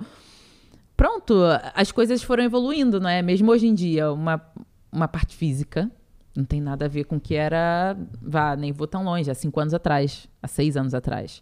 Por isso, existiram algumas atrocidades. Claro, não, eu, te- eu pergunto isto porque eu ia, ia àqueles ginásios em que vocês tinham ali no Ribeirense e lembro-me de Uhum. Ver os vossos treinos e de ver aquilo Sim. que vocês faziam e agora com uma, uma, uma maturidade diferente olho para isso e digo e penso, "Epá, eu Meu não sou, Jesus. eu não sou especialista nenhum em exercício, Sim. sei os básicos. Agora, Mas tem isto, noção. Não pode ser, isto não pode ser bom. Mas tem noção, exatamente. Isto não pode ser bom. Por isso, ainda bem que hoje em dia existem grandes es- estudiosos, existem artigos, existem. Por exemplo, qual era a diferença entre treinar no Porto e treinar aqui no Ribeirense? Nesse Porra, nível não de tem nada a ver, não tem nem como comparar, porque as condições lá são. Não tem como comparar. Não tem como. Então, achas Vai desde do, do, do- Por exemplo, a gente no Porto começou a treinar, né? Fazer já alguma coisa em casa, porque tinha lá aquela questão do Covid e tal, em maio, para o campeonato começar em outubro. Por exemplo. no Ribeirense começavas no mês antes? É mais ou menos Começavas isso. na semana dos baleeiros e o primeiro treino era O primeiro 10 treino era na Semana bifanas. dos Baleiros. era mais ou menos isso. Mas isso depois já vem de acordo com. Também, imagina, trazer jogadoras pra cá Claro, dois muito meses dispendioso, anos. seria muito Exata- dois meses, eu falei dois anos? Dois meses. Dois meses. Era uma casa que ia ter que pagar, que já são algumas coisas que Para o Porto são mínimas. é diferente. para o Ribeirense é são tudo. diferente. São os patrocinadores, são, se calhar, jogadoras que moram lá e que moram na casa dos pais. E que já não é um. Um quarto. Não é um- um- uma despesa pro clube. Exatamente. Ou mora na casa dos pais, ou mora sozinho, ou whatever. Mais um é? quarto, mais uma bilha de gás, mais um transporte na carrinha, faz muito, muita diferença aqui para um clube. Exato, o pessoal normalmente tem carro próprio, tem os- a sua forma de, de, de chegar aos treinos, não é? O que aqui o clube cedia tudo. O clube pagava casa, água, luz, gás. é, com jeitinho assim, eu As lembro de estar na aqui há alguns anos. A gente, a gente comia no clube, Exato. não é? Mais uma coisa, vocês não tinham qualquer acompanhamento, acompanhamento nutricional. Não, nada. O Era acompanhamento o aco- nutricional. era o é que se prato, chamava come. a senhora lá que... Tinha a senhora Lina, a tinha Lina, exato. Era a senhora Lina. É, pá, arroz com batata frita. Elas hoje devem comer mais uma batata fritazinha. Exato. Então, isso foram coisas que, quando, é, por exemplo, eu lembro do Paulo batalhar muito com isso. Pois, porque se calhar vinha num contexto em que já tinha... Era tipo. a- que aquilo era um diferencial grande. Era, pessoal, não tem como, tá? A gente treinar seis horas por dia e vir aqui e destruir o prato de arroz com batata frita. Não é compatível. Sim. You Não can, you can out-train a bad diet. Não. É impossível. Impossível, impossível. E depois ainda, ainda fazia um, um pudinzinho, não sei o quê. Esquece lá isso. Então, muitas vezes, ele foi visto como mal da fita nesse sentido, mas eram coisas tipo Que tinham que ser básicas, feitas. tinham que ser feitas. Por isso é que eu, eu, eu considero, eu hoje olho para trás e considero um autêntico milagre que o Ribeirense tenha sido campeão, pá. E às vezes todas que foi, juro. um milagre. Não tinham ninguém, pá, percebiam do treino, da vertente tática, não tinham ninguém assim que percebesse de acompanhamento físico para aquela modalidade em específico, não tinham.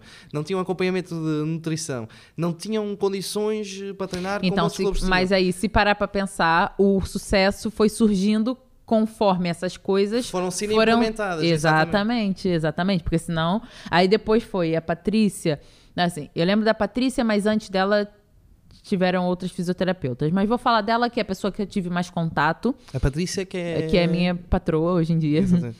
e que é uma pessoa que hum, me fez ali também ver a a fisioterapia com outros olhos. A Physiomotion é incrível, gente. Podes fazer a promoção, não, Não, problema. que, que me fez ver a fisioterapia com dor outros. nas costas vou ir à fisio mostro. Physiomotion. Pode ir, nessa, pode ir até terça, que eu tô de férias. Ok, sim, senhor. E. ahn, com ela e com o Pedro também, que na altura eles já estavam juntos, eu fui vendo a fisioterapia com outros olhos. Não era aquela coisa que víamos em outros sítios que o pessoal chama chapa 5, não é? Que é o ultrassom, o aparelhinho e tal. É, pá, Passa aqui tá um bom. creme aqui, outro creme É. ali. Siga, vai pra casa. Voltarem com gelo. Exatamente. Tem um, um professor na escola que qualquer coisa era voltarem com gelo. É, Um faz dia gelo. que estava a jogar basquete, ele quase que Ó. vem com, com a canela toda de fora. E eu, é pá, e Uhum. se voltarem com gelo, depois vi o de perto, se calhar não. Se calhar não, vai para o hospital. Eu acho que é, eu acho que esse gelo estava estragado. Isso eu já ouvi o pessoal falar que o gelo estava estragado no gin, mas no pé, Não. no gin acontece muitas Caralho, vezes, né? Não sei qual deles é o mais prejudicial, sinceramente. Eu acho que no gin é Epá, eu- complicado. é- não, é que eu com a perna partida se calhar vou fazer menos merda do que com, com demasiado gin. É o gelo. Tem que diminuir a quantidade de gelo no É, gin. exatamente, tenho a certeza. Mas então, tu começas a olhar, para essa vida, hoje em dia praticas isso, tu vens do Brasil, de uma Yes. das, das maiores cidades do mundo, não é? O Rio, uma das cidades mais bonitas do mundo. Incrível, não é? linda, maravilhosa. Já vi biquínis lá espetaculares, tenho muita Pois. curiosidade em lá ir. São diferentes os biquínis lá e os biquínis cá. muito diferentes. Por São acaso, diferentes. Real. foi, foi das sete maravilhas do mundo. Ah, pá, não, foi o. o... Ah, ok. Foi aquele senhor com os braços abertos. aquele Pensava que senhor. tinha sido o Aquele biquíni. senhor, já agora, Exatamente, Cristo exatamente. Redentor. Estiveste nas maiores cidades de Portugal a viver. Estiveste na Noruega, Sou um país nórdico, Porto. um país que funciona Funciona muito. e escolhes vir trabalhar para o Pico. Caraca, já viu? Porquê? Cara, porque o Covid mexeu demais com toda a gente, né? Eu fiquei meio Ah, crazy. por- ah. Não, eu estava a ver que tinha que ser uma justificação dessa. Ou então um gin. Ou então, Gin. Não, eu. Pronto, eu sempre gostei muito dos Açores. Né? Tanto que quando vou pro Clube Capa, essa última vez, e já tensionava ali deixar o voleibol pra começar essa vida de fisioterapeuta lá, entendeu? Ah, já tinha toda essa intenção de estar por aqui. Porque eu gosto, eu gosto dos Açores, eu adoro estar aqui. Então, pronto, lá está. O Rui fez aquela ligação que deu cabo dos meus planos, vou eu pro Porto e tal. E realmente essa questão do Covid, aqui não se sente tanto, mas lá era uma coisa tipo. Tem que ficar fechado ali num apartamento e tal, reduzida a mobilidade. E eu ainda tinha dois cães, eu podia descer pra passear com eles. Ali 15 minutinhos. Sim, sim. E Mas- comprando cada, cada semana que passava mais um cão, mais 15 minutos. Era, já tinha. Era os 101 dálmatas. Era quase isso. Não, então chegou aquele momento que era abre clínica, fecha clínica. Ahn, abre, tipo, conselhos, fecha conselhos. Vai pra frente, não vai pra frente. E pra quem tava, porque eu no desporto tava tranquila. Campeonato parando ou não, uma pessoa tem um contrato, Vais receber. vou receber, entendeu? E no meio dessas Sim, questões todas, sério e que a dimensão do Porto Exatamente. era E no meio dessas questões todas, enquanto o pessoal estava todo preso em casa, os atletas de alto rendimento faziam a sua vida normal. A gente ia pro treino, foi top, porque eu nunca peguei trânsito. Porque eu morava no- em Vila do Conde e treinava em Espinho, praticamente. Então ainda era Ainda um bom estica. caminho, sim. Então, durante essa altura da, dos- do confinamento, não havia trânsito, não havia nada, porque a maioria das pessoas tinham que ficar em casa, entendeu? Então eu comecei a pensar, cara, eu vou deixar de jogar vôlei, não a como, não vou jogar mais nenhum ano. Já tava, isso já estava mais do que decidido. E era um pouco preocupante essa incerteza que estávamos a viver lá fora, não é? Eu, eu já tinha, eu tinha duas opções de trabalho lá fora. E essas duas opções, eu sabia que durante o confinamento, tanto a clínica quanto o ginásio, que uma das opções era um ginásio, iam fechar. Eu já sabia. No meio desse processo, a Patrícia me liga. E aí, não sei o que e tal. Né, Ela não falou e aí não, mas foi alguma coisa desse gênero. É, Queres ir é, tomar um café? como é que tá isso aí e tal? Já parou pra pensar pra vir pro pico? Brincando e tal. E eu, hum, ela da brincadeira, eu, tipo, fez ali Se calhar se calhar não era e ideia. tal. Exatamente. E posso pelo menos ir Pensei- passear o cão. tranquila, sem trela. maré e. Exatamente. Vou ver o pessoal e tal. E eu falei, olha, no meio dessa loucura toda que uma pessoa tá vivendo, eu mentalmente exausta, muitas coisas acontecendo e tal. Porra, o, pi- o pico se calhar ainda vai ser A tua salvação. a minha assim salvação. Um momento ali pra, tipo, desacelerar completamente. Dar aquela quebra. Exatamente, foi nesse chill. sentido que eu pensei. E eu falei pra Patrícia, olha, depois de dois dias, né? Pensei rápido, depois de dois dias eu falei, vou, mas vou pra ficar só até agosto. Eu vinha pra ficar quatro meses. Eu vinha em maio e voltava em agosto. E ela, pá, não é o ideal, mas já vai ajudar. Porque a gente precisa de um fisioterapeuta agora e tal, não sei o quê. E eu, pronto. Venho eu com uma malinha, sem cão, sem nada. Passaram pra ir três semanas, quatro. E eu, putz, eu acho que eu quero ficar. Comecei a pensar, tipo, prós e contras e tal. Foda-se, estou bué perto de Santa Cruz, caralho. E eu, putz, grila, olha a Cláudia aí de novo na minha vida. E eu, tipo, não, quer saber? É o que tá me fazendo bem, é o que tá me fazendo estar tranquila, sentir um, um equilíbrio, assim, completamente diferente na minha vida, que eu já não sentia há algum tempo. Eu falei, não, eu vou ter que ficar porque vou ter que ficar. Pelo menos diz que era o melhor para ti. senti que era o melhor pra mim. Exatamente isso. Eu- Ouve, eu acho que não é o vou- melhor pra mim, não tem como eu ir contra isso ser o melhor Há mim. coisas que eu gosto neste mundo, que eu quero fazer neste mundo. É pá, sei lá. Ir à, Ita- à Tailândia fazer orgias. Mas pá, porra. Eu quero vir a passar Cruz viver. Isso não tô. Onde é que. Do nada, né? Não, mas eu juro, não, é- agora fora de brincadeiras, eu, eu Ah, amo os Açores. Por acaso era, mas Pois. vamos dizer que não. Ok. Ah, eu adoro viver nos Açores. adoro, adoro. Eu considero que tenho que penar muito para encontrar um sítio de certeza que se viva com a qualidade de vida que nós vivemos hoje aqui. E algo que deves sentir também é que o tempo parece que para, não é? Aqui? Exatamente. Cara, eu não sei se é a idade, mas eu sinto que o tempo passa muito rápido aqui. Sério. Muito o sério. tempo parece que para para mim num sentido em que eu consigo trabalhar, consigo fazer a minha Ah, vida, consigo ter os meus projetos, mas consigo ter certeza. tempo para mim. Isso mesmo. Para nesse sentido. Eu, quando vivi lá fora, eu vivi em Lisboa e quando já estive noutros Estás sítios... sempre. Ouve, eu estou sempre a andar. Exato. Estou sempre a andar. Sempre. Sempre. Para tirar um ticket para andar num metro é uma correria. Para Yeah. fazer isto é uma correria. Porque não posso ir para ali porque não tenho um estacionamento. É pá, eu aqui vou trabalhar, venho para casa. É muito bom. relaxar.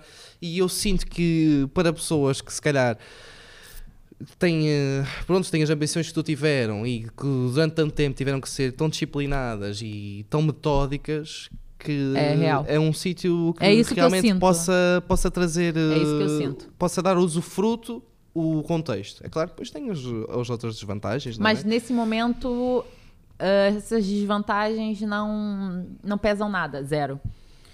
E eu sei que pesam, porque quando eu saí daqui, eu já tava um bocadinho, tipo, "Ah, tá, vou ter que, vou ter que sair, entendeu?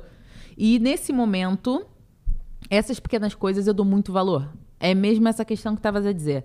Eu faço tudo e, depois resta ainda tem sempre tempo, um bocadinho. e ainda tem tempo pra mim. Entendeu? Fazemos e resta sempre aquele Que às bocadinho. vezes o pessoal vem falar comigo assim, ó. Ei, não acredito que você tá no pico e que tédio, porque é super parado. E eu falo assim. Pra algumas pessoas, para outras não.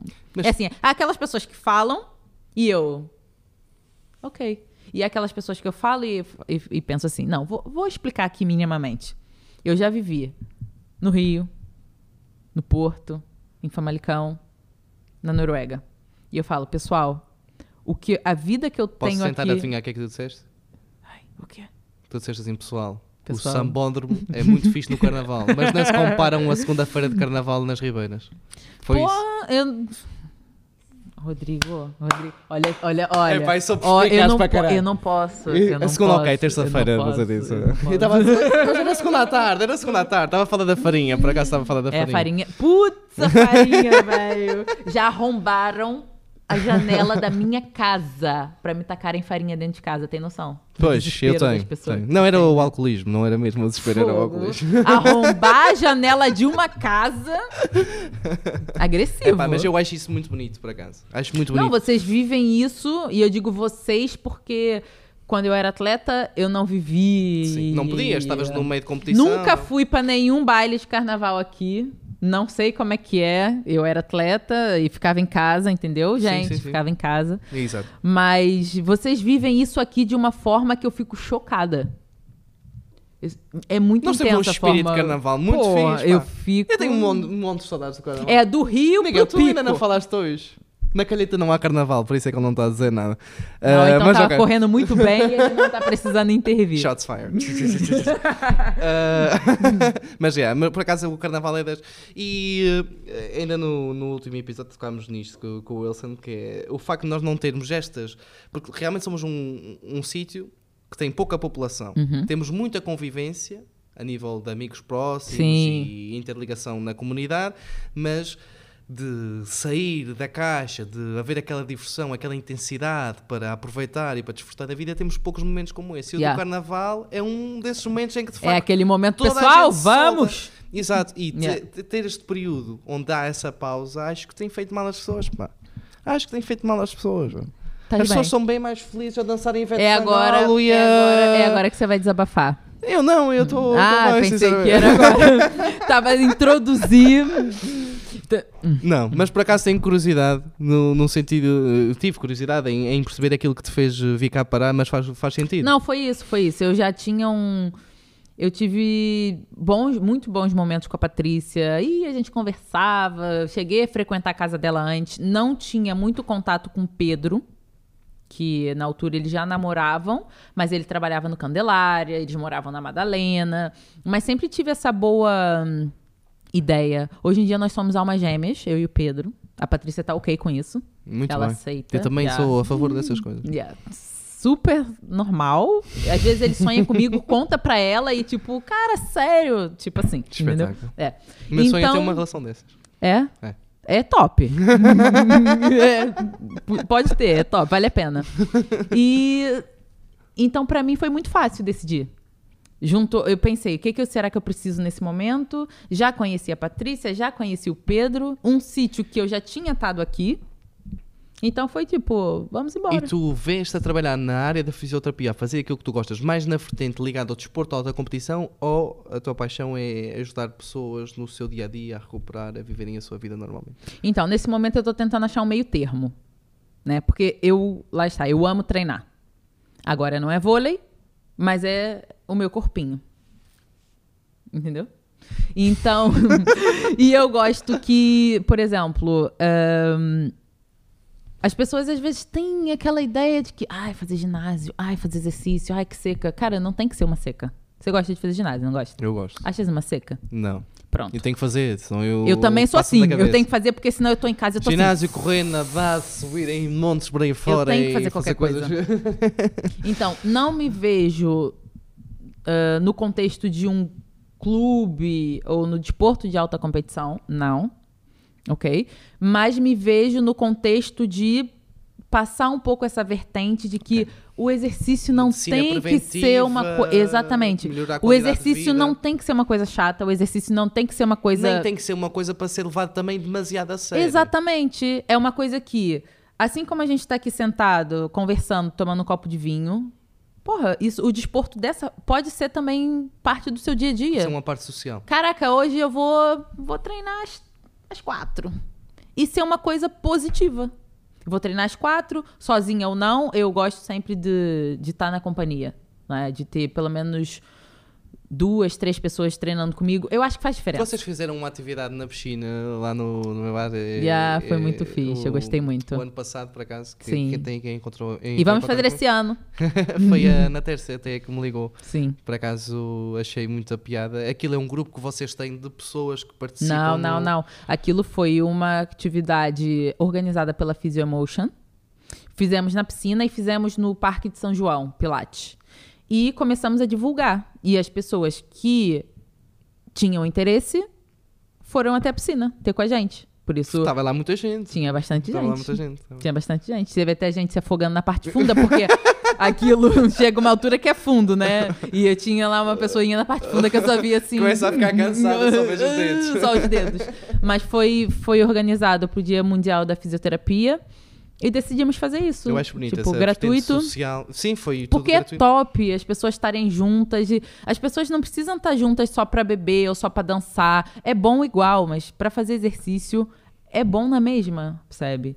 E eu acho que quando eu saí daqui. Sim, eu aproveito para fazer promoção ao treino municipal no dia 3 de Abril. Quem quiser ir correr 20 km, E no fim tem massagem. tem uma massagem com uma. com a Se é pra fazer propaganda, vamos fazer Exatamente, propaganda. exatamente. Mas não Yeah. partam uma perna de propósito. Não, Atenção. gente, não há não vale a necessidade pena. disso. Ela é massagem na mesma. Exatamente. Não é preciso, fica, a- fica a dica. e Mas sim, o eu- é melhor. E tu sabes que eh, eh, as fases onde eu consegui, ou consegui, consegui, pensava que conseguia, mas em que menos estive ativo no desporto, ou em menos o desporto fazia parte da minha vida, ou onde eu arranjava mais desculpas para não ir treinar ou para não me mexer, foi as partes onde eu tive pior. Exato. Foi as partes onde eu me sentia mais depressivo, onde tomava piores decisões, ou Uhum. não sentia que a cabeça no lugar, não conseguia ver um- uma luz ao fundo do túnel, passei determinada situação. Uhum. E quando eu arranjo aquele tempo, que não é perder tempo para mim, Não, e uma É- pessoa arranja. Exatamente, é, caramba, é arranja. fazer. Epá, algo que me vai libertar do stress, que me vai deixar bem. E é bom, me- não é? Exatamente. é. Nossa, é maravilhoso. E eu acho muito interessante porque eu sei, Yeah. eu conheço a vossa empresa que tem essa, essa vertente também social e de, Uhum. de transmitir uma mensagem de positividade para, para que as pessoas se mexam, em- mais na onda da segurança, não tanto na onda de ah, bora lá, bora lá competir, bora Sim, lá mas fazer- faz parte. Mas faz, para todas Faz as idades, parte, para todas claro, as pessoas. Claro. é- E depois cada pessoa gosta de uma coisa, nem toda a gente tem que gostar da- do mesmo tipo de atividade, do mesmo tipo de exercício. Faça. Faça exercício. Vai fazer exercício, porque a verdade é essa. Quando eu saí daqui, essa cultura de exercício aqui era, tipo, quase nula. Sim, Não tinha, não tinha ginásio. contigo. Não tinha ginásio. Concordo contigo. Né? E, e hoje em dia eu volto e, cara, pra mim Já é há uma, uma diferença significativa. e é uma coisa pra mim que é tipo, Pessoas a uau. partilhar, eh, a partilhar, a participar em, eh, Sim. em trails, na, em corridas. Porra, eu acho que eu nunca vi tanto ciclista. Ciclismo, ciclismo tem um boom no pico, uma coisa louca. Porra, eu pego o trânsito, chego atrasada por causa do ciclista. Não, Mentira que essa hora eles não estão ainda. Não, mas, é bonito, eu acho isso bonito. eu- é top. Vejo provas de triatlos aí organizadas. Eu penso que a Exatamente. Madalena organiza uma, uma prova de triatlo na, na semana da festa deles. Vejo Sim. coisas muito diferentes. E, não- e para mim, desporto não é só ir ao ginásio. Exato. É, É, é- tudo isto. E ainda é se cima, aproveitar a natureza que nós temos. uh, Pô, fala sério, temos, é muito que top. E mesmo agora no inverno, consegues na mesma? Sim, o nosso clima é propício Consegues. a isso. Tirando umas aragens que às vezes quase que me levam. Uh, isso tá é bom sinal. Se tá Tá. quase levando é porque magrinho. tá aí. Estou magrinho, estou magrinho. Senão não levava, a não. ver se luto na categoria dos 55 quilos. Nossa. é. Não, mas olha, deixa-me perguntar, tu estás Pergunta. fora do Brasil Sim. a viver lá em definitivo há quanto tempo?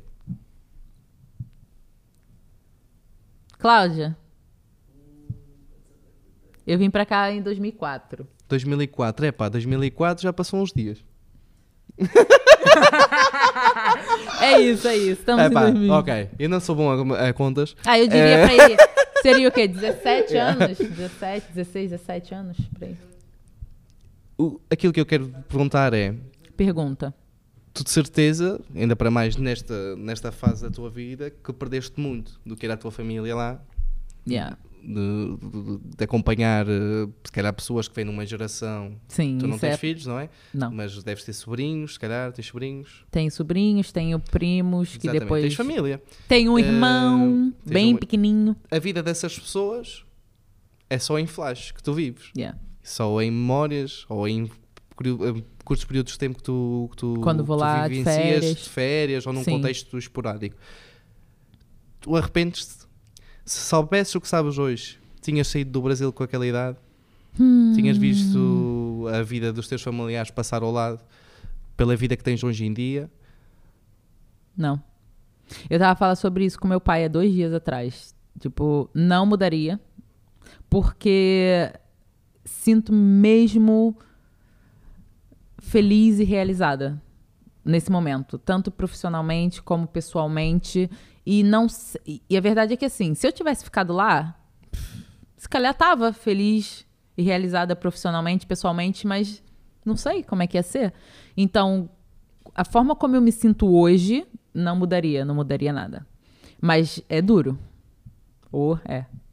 É, São pessoas que a gente perde, são conquistas que eles têm, são saudades que sentimos tipo pouco Claro, a eu, pouco. exemplo, né? E olha que, olha que eu sou uma pessoa desapegada, mas tem dias que quando bate, bate forte. Eu não me assim. imagino, por exemplo, a sair daqui, estar 20 anos fora e ainda ver minha avó de longe. Pois é isso.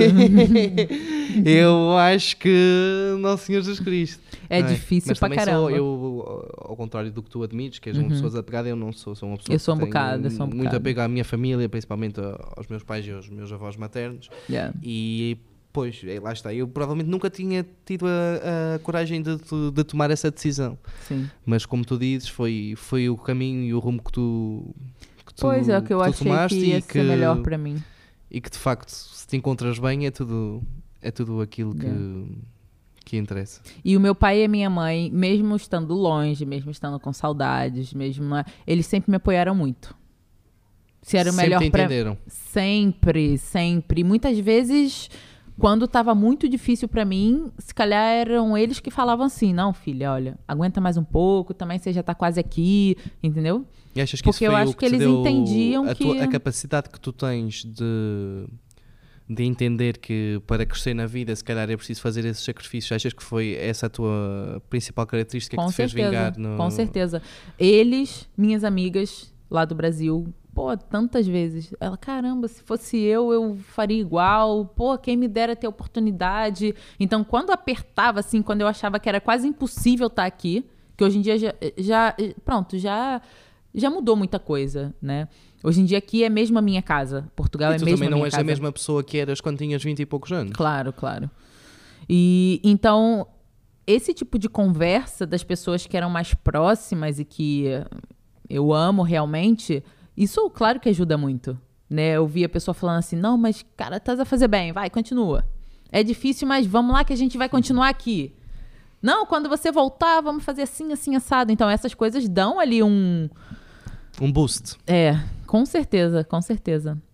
E hum, eu acho que nunca, nunca, nunca, durante esses anos todos, nunca ouvi alguém dizer assim, ó, volta, volta porque. Sim, se tá difícil, volta. Não, era ao contrário. Era aguenta e continua. Cala a boca e vai. Era tipo assim, entendeu? Se fosse minha mãe, não senhor. Não. Rodrigo, ficaste sem cuecas, eh, cuecas limpas. Volta para aqui, volta. Volta, filho, volta que eu tenho aqui uma cuequinha nova. tipo assim. E então essas coisas. Mas assim, eu sou desapegada. Eu sou. É, é assim, né? Eu sou desapegada, mas ao mesmo tempo sou muito intensa. Não sei se é difícil entender isso, mas. Sim, porque eu vejo que tu. Tu não trocaste uma família por outra, mas deixaste uma família e encontraste um, um novo contexto de família Sim. aqui. E se Que calhar foi isso que prendeu neste de lugar família- e não no outro. Esse contexto de família só encontrei no pico. Fato. Eu tive muitos anos lá fora, incrível, amigos, pessoas da, pra vida. Mas esse contexto de família mesmo só encontrei aqui. Ponto. Entendeu? E. ahn, o que, que eu ia falar? Ah, a questão de ser desapegada. Mas as minhas amigas reais, elas entendem isso. E minha família também.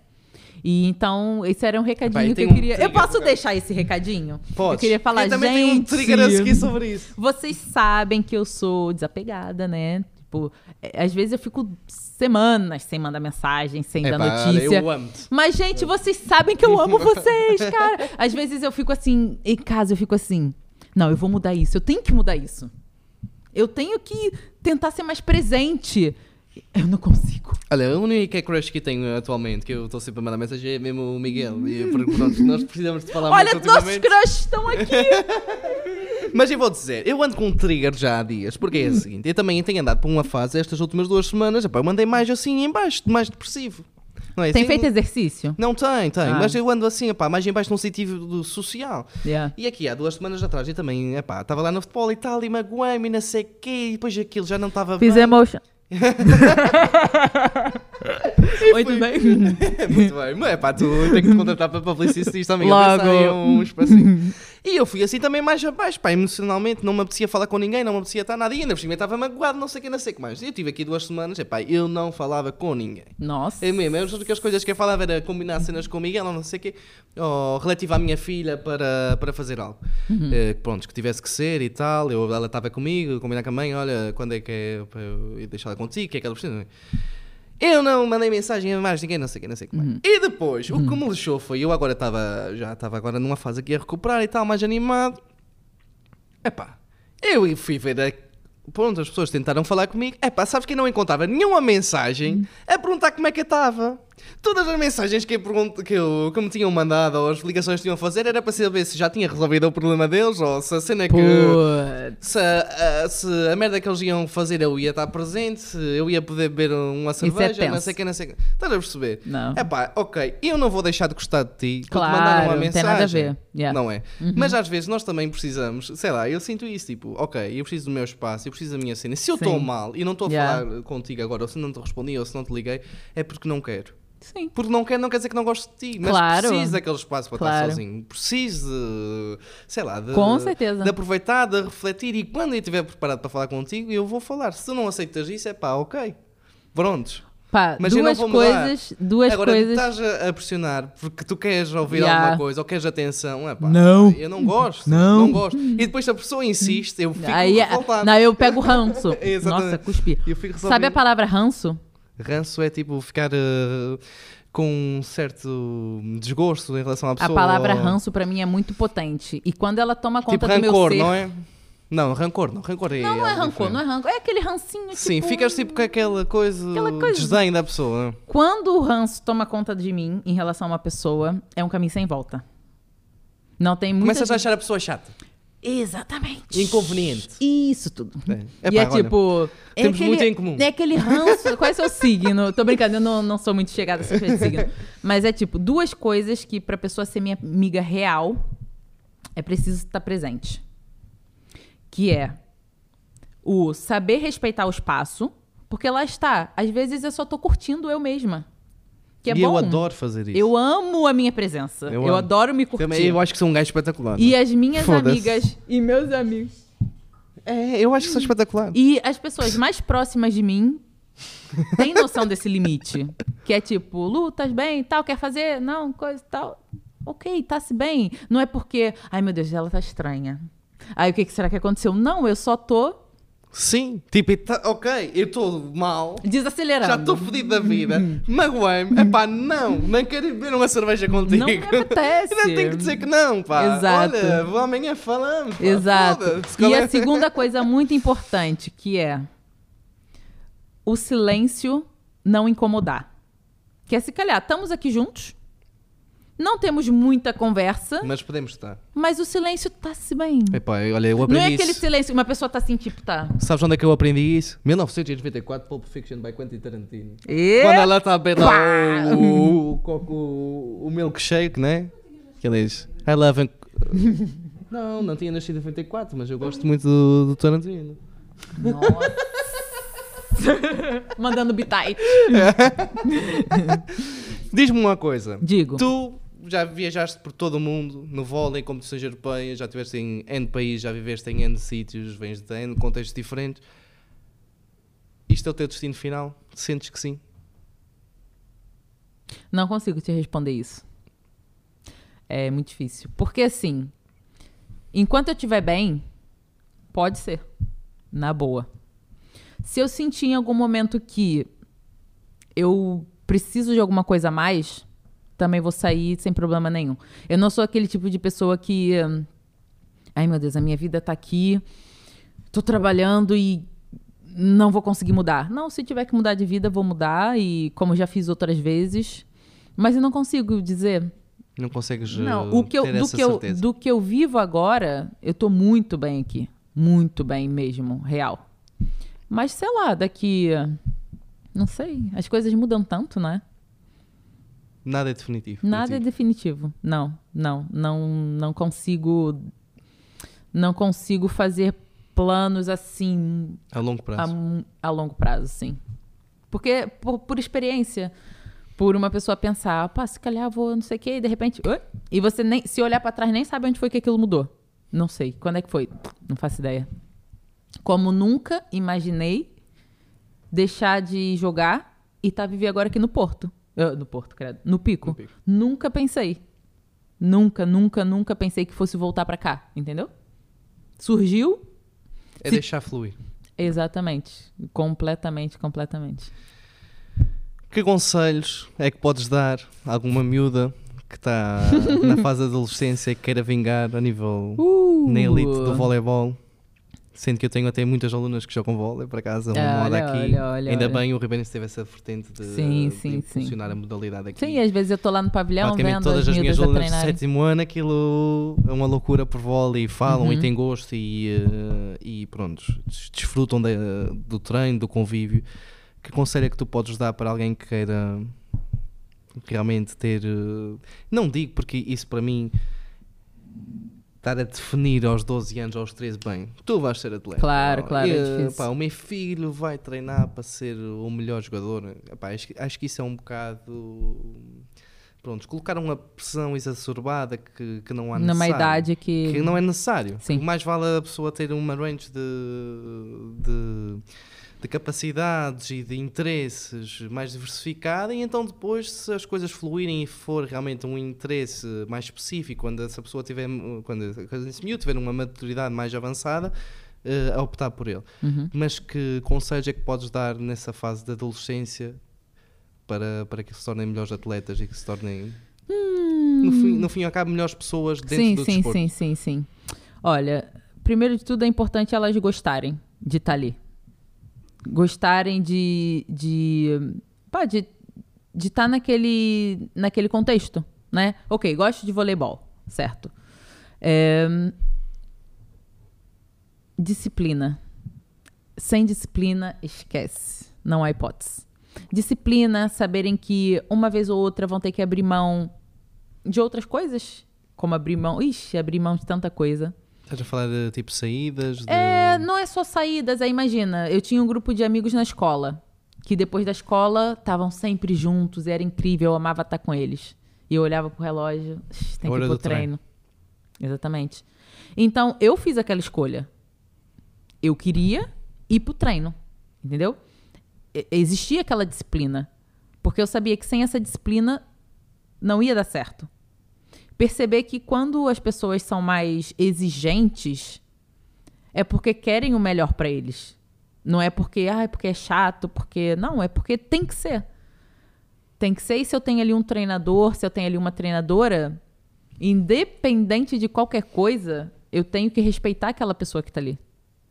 Que é uma coisa que hoje em dia custa-me muito ver. Muito, muito, muito. Essa questão do respeito, da. De. Total respeito para a autoridade. Pô, isso é uma coisa que me custa É tanto. banalizado. Muito. Muito, muito, muito. E, porque... E aliás, nas atletas e nos atletas, isso é algo que realmente só aquela elite e a pessoa muito focada é que consegue ter. Porque imagina, até falando um panorama acima desse, um jogador de futebol do, vamos lá, falar do Manchester City ou do United, um PSG que ganha milhões e milhões de euros, pá, estar a ouvir ordens de alguém a dizer corre mais rápido, faz. Se não tiveres um- uma motivação intrínseca, tu não vais dar mais que aquilo. Sim, Nunca vais ser eh, realmente o topo do topo sim. porque tens de ter aquela motivação para eh, aquela, aquela vontade de querer ser bom e essa tal disciplina para entender bem, eu tenho que fazer aquilo que eu diz, embora Sim. que tenha tudo na vida e a minha vida seja confortável, eu tenho que dar aquele sacrifício, Sim. tenho que dar de mim, Porque ambicionam por outros. mais, porque querem realmente aquilo, entendeu? E uma, no momento que uma pessoa quer, não tem aquele, aquela história de. Ah, mas ah, a treinadora falou assim, não venho mais. Cara, se não vem mais é porque você não quer. É porque você não gosta, não é? Se eu gosto, independente do, de X, Y, Z, eu vou estar ali. Porque eu quero estar ali no vôlei. Eu gosto de estar ali no vôlei, entendeu? E é perceber que no contexto que nós estamos, é, o, o que o Ribeirense, vamos falar do Ribeirense porque também tem a equipe da Madalena, não é que tem vôlei. Sim, agora surgiu também. Pronto. Que o contexto, no contexto que nós estamos, se é muito ou se é pouco, é o que eles conseguem oferecer nesse momento. E, de qualquer forma, serem gratos àquilo, porque podia não existir. Exatamente. Podia não E ter. acho que as pessoas também concentram-se demasiado daquilo que é a negatividade Exato, e se esquecem do, do potencial e do bom que as atividades têm para, para oferecer. Não é? Porque, e isto é algo que, que eu já venho debatendo há muito tempo, que é aqui tu arranjas carrinha, arranjas quase que sapatos, arranjas Sim, tudo e mais sim, alguma coisa, vais tudo. buscar as pessoas a casa e mesmo assim falta gente. É, é tipo assim, ó. Tens o pavilhão, tens a rede, tem bola de vôlei, tens tudo. Enquanto Vamos embora. noutros contextos tu é que tens que pagar para Exatamente. a. E, e, e se calhar uma pessoa às vezes nem tem. Não dá valor. Exato. Não dá valor porque foi habituado a ter isto e acha que é um direito e não um privilégio. Exa é, pra mim, é um privilégio. Deve ser olhado como um É um A privilégio. partir do momento que as pessoas mudem o paradigma e vejam que ter acesso à qualidade de vida e ao que o desporto neste contexto pode oferecer, não Sim. só no ponto de vista de saúde, mas num ponto de vista social e num ponto de vista até de criar uma pessoa para, para o futuro, Uhum. num sentido de prepará-la, de lidar com vários obstáculos. Tu lidas no desporto, lidas com desafios, lidas com. com pormenores que vão ser aplicados depois à, à tua vida em, em outros contextos, pessoais, familiares, Sim. profissionais, enfim. Uh, a partir do momento em que nós começamos a mudar o paradigma e ver isto como um privilégio, Sim. acho que é- vamos e- dar mais mas é valor. mesmo isso, é dar valor. É dar valor porque, se calhar, muitos gostariam de estar ali. E, Quantos no Brasil é que não gostavam que a carrinha fosse, fosse a caça para um treino? eu ia a pé pro treino muitas vezes com meu pai. Era tipo uma hora, uma hora e tal andando. E de boaça. De boa. Viste? Ia tu ias uma hora e meia a pé para ir treinar. Sim. Hoje em dia tem que ir buscá-los a casa. Não.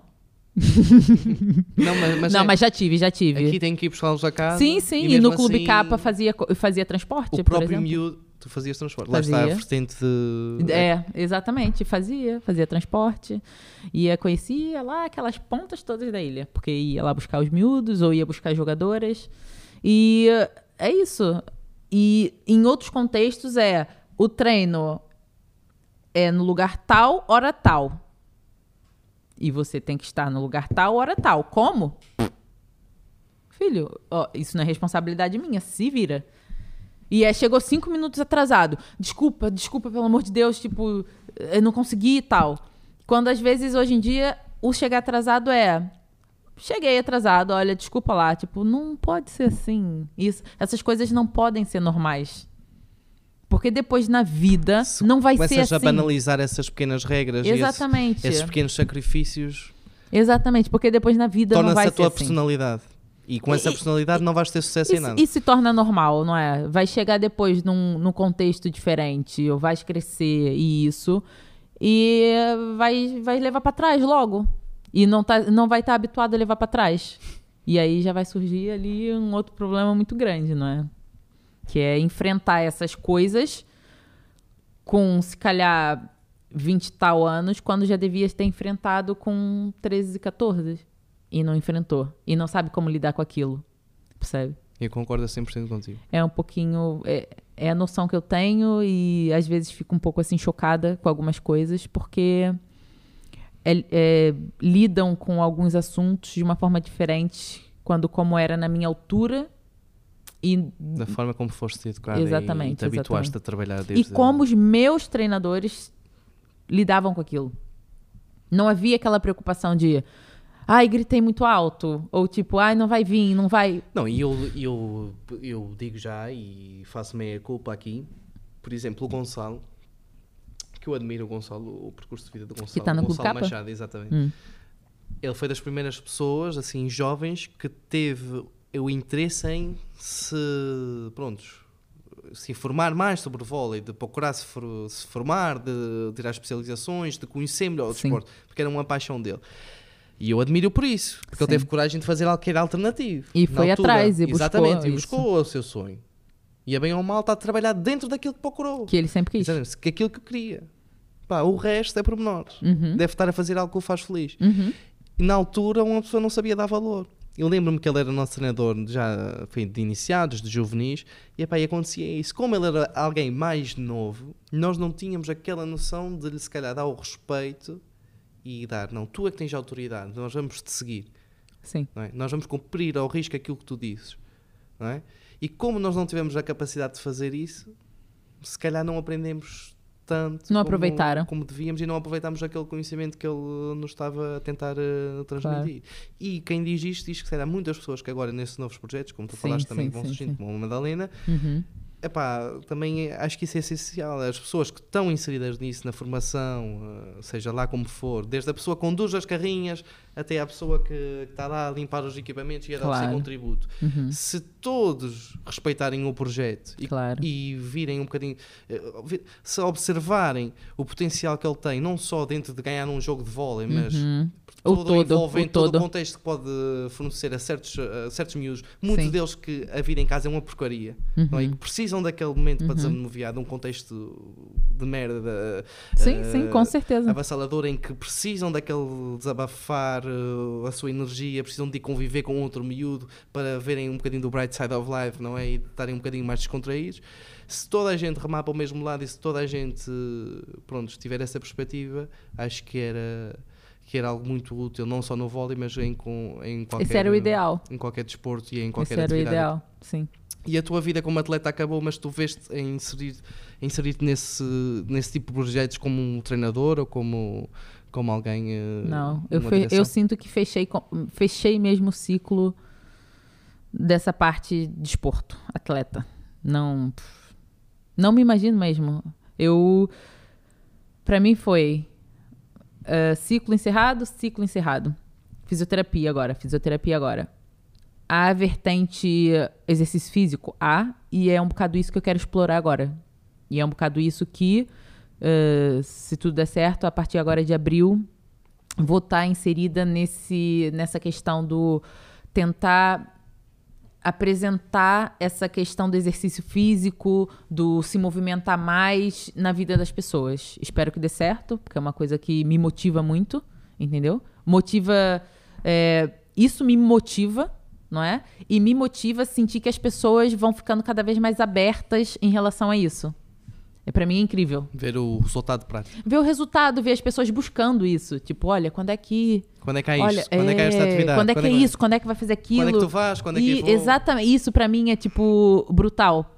É brutal. Porque as pessoas começam a perceber e, e começam a sentir na pele, tipo, ah, tô aqui a fazer exercício, tô a mexer aqui o corpo. Hum, olha, afinal, é bom. afinal, se eu separar ali Tá a ter 40 alguma minutos, uma hora da minha vida, porque, pô, fala sério, né? Quem é que não consegue tirar...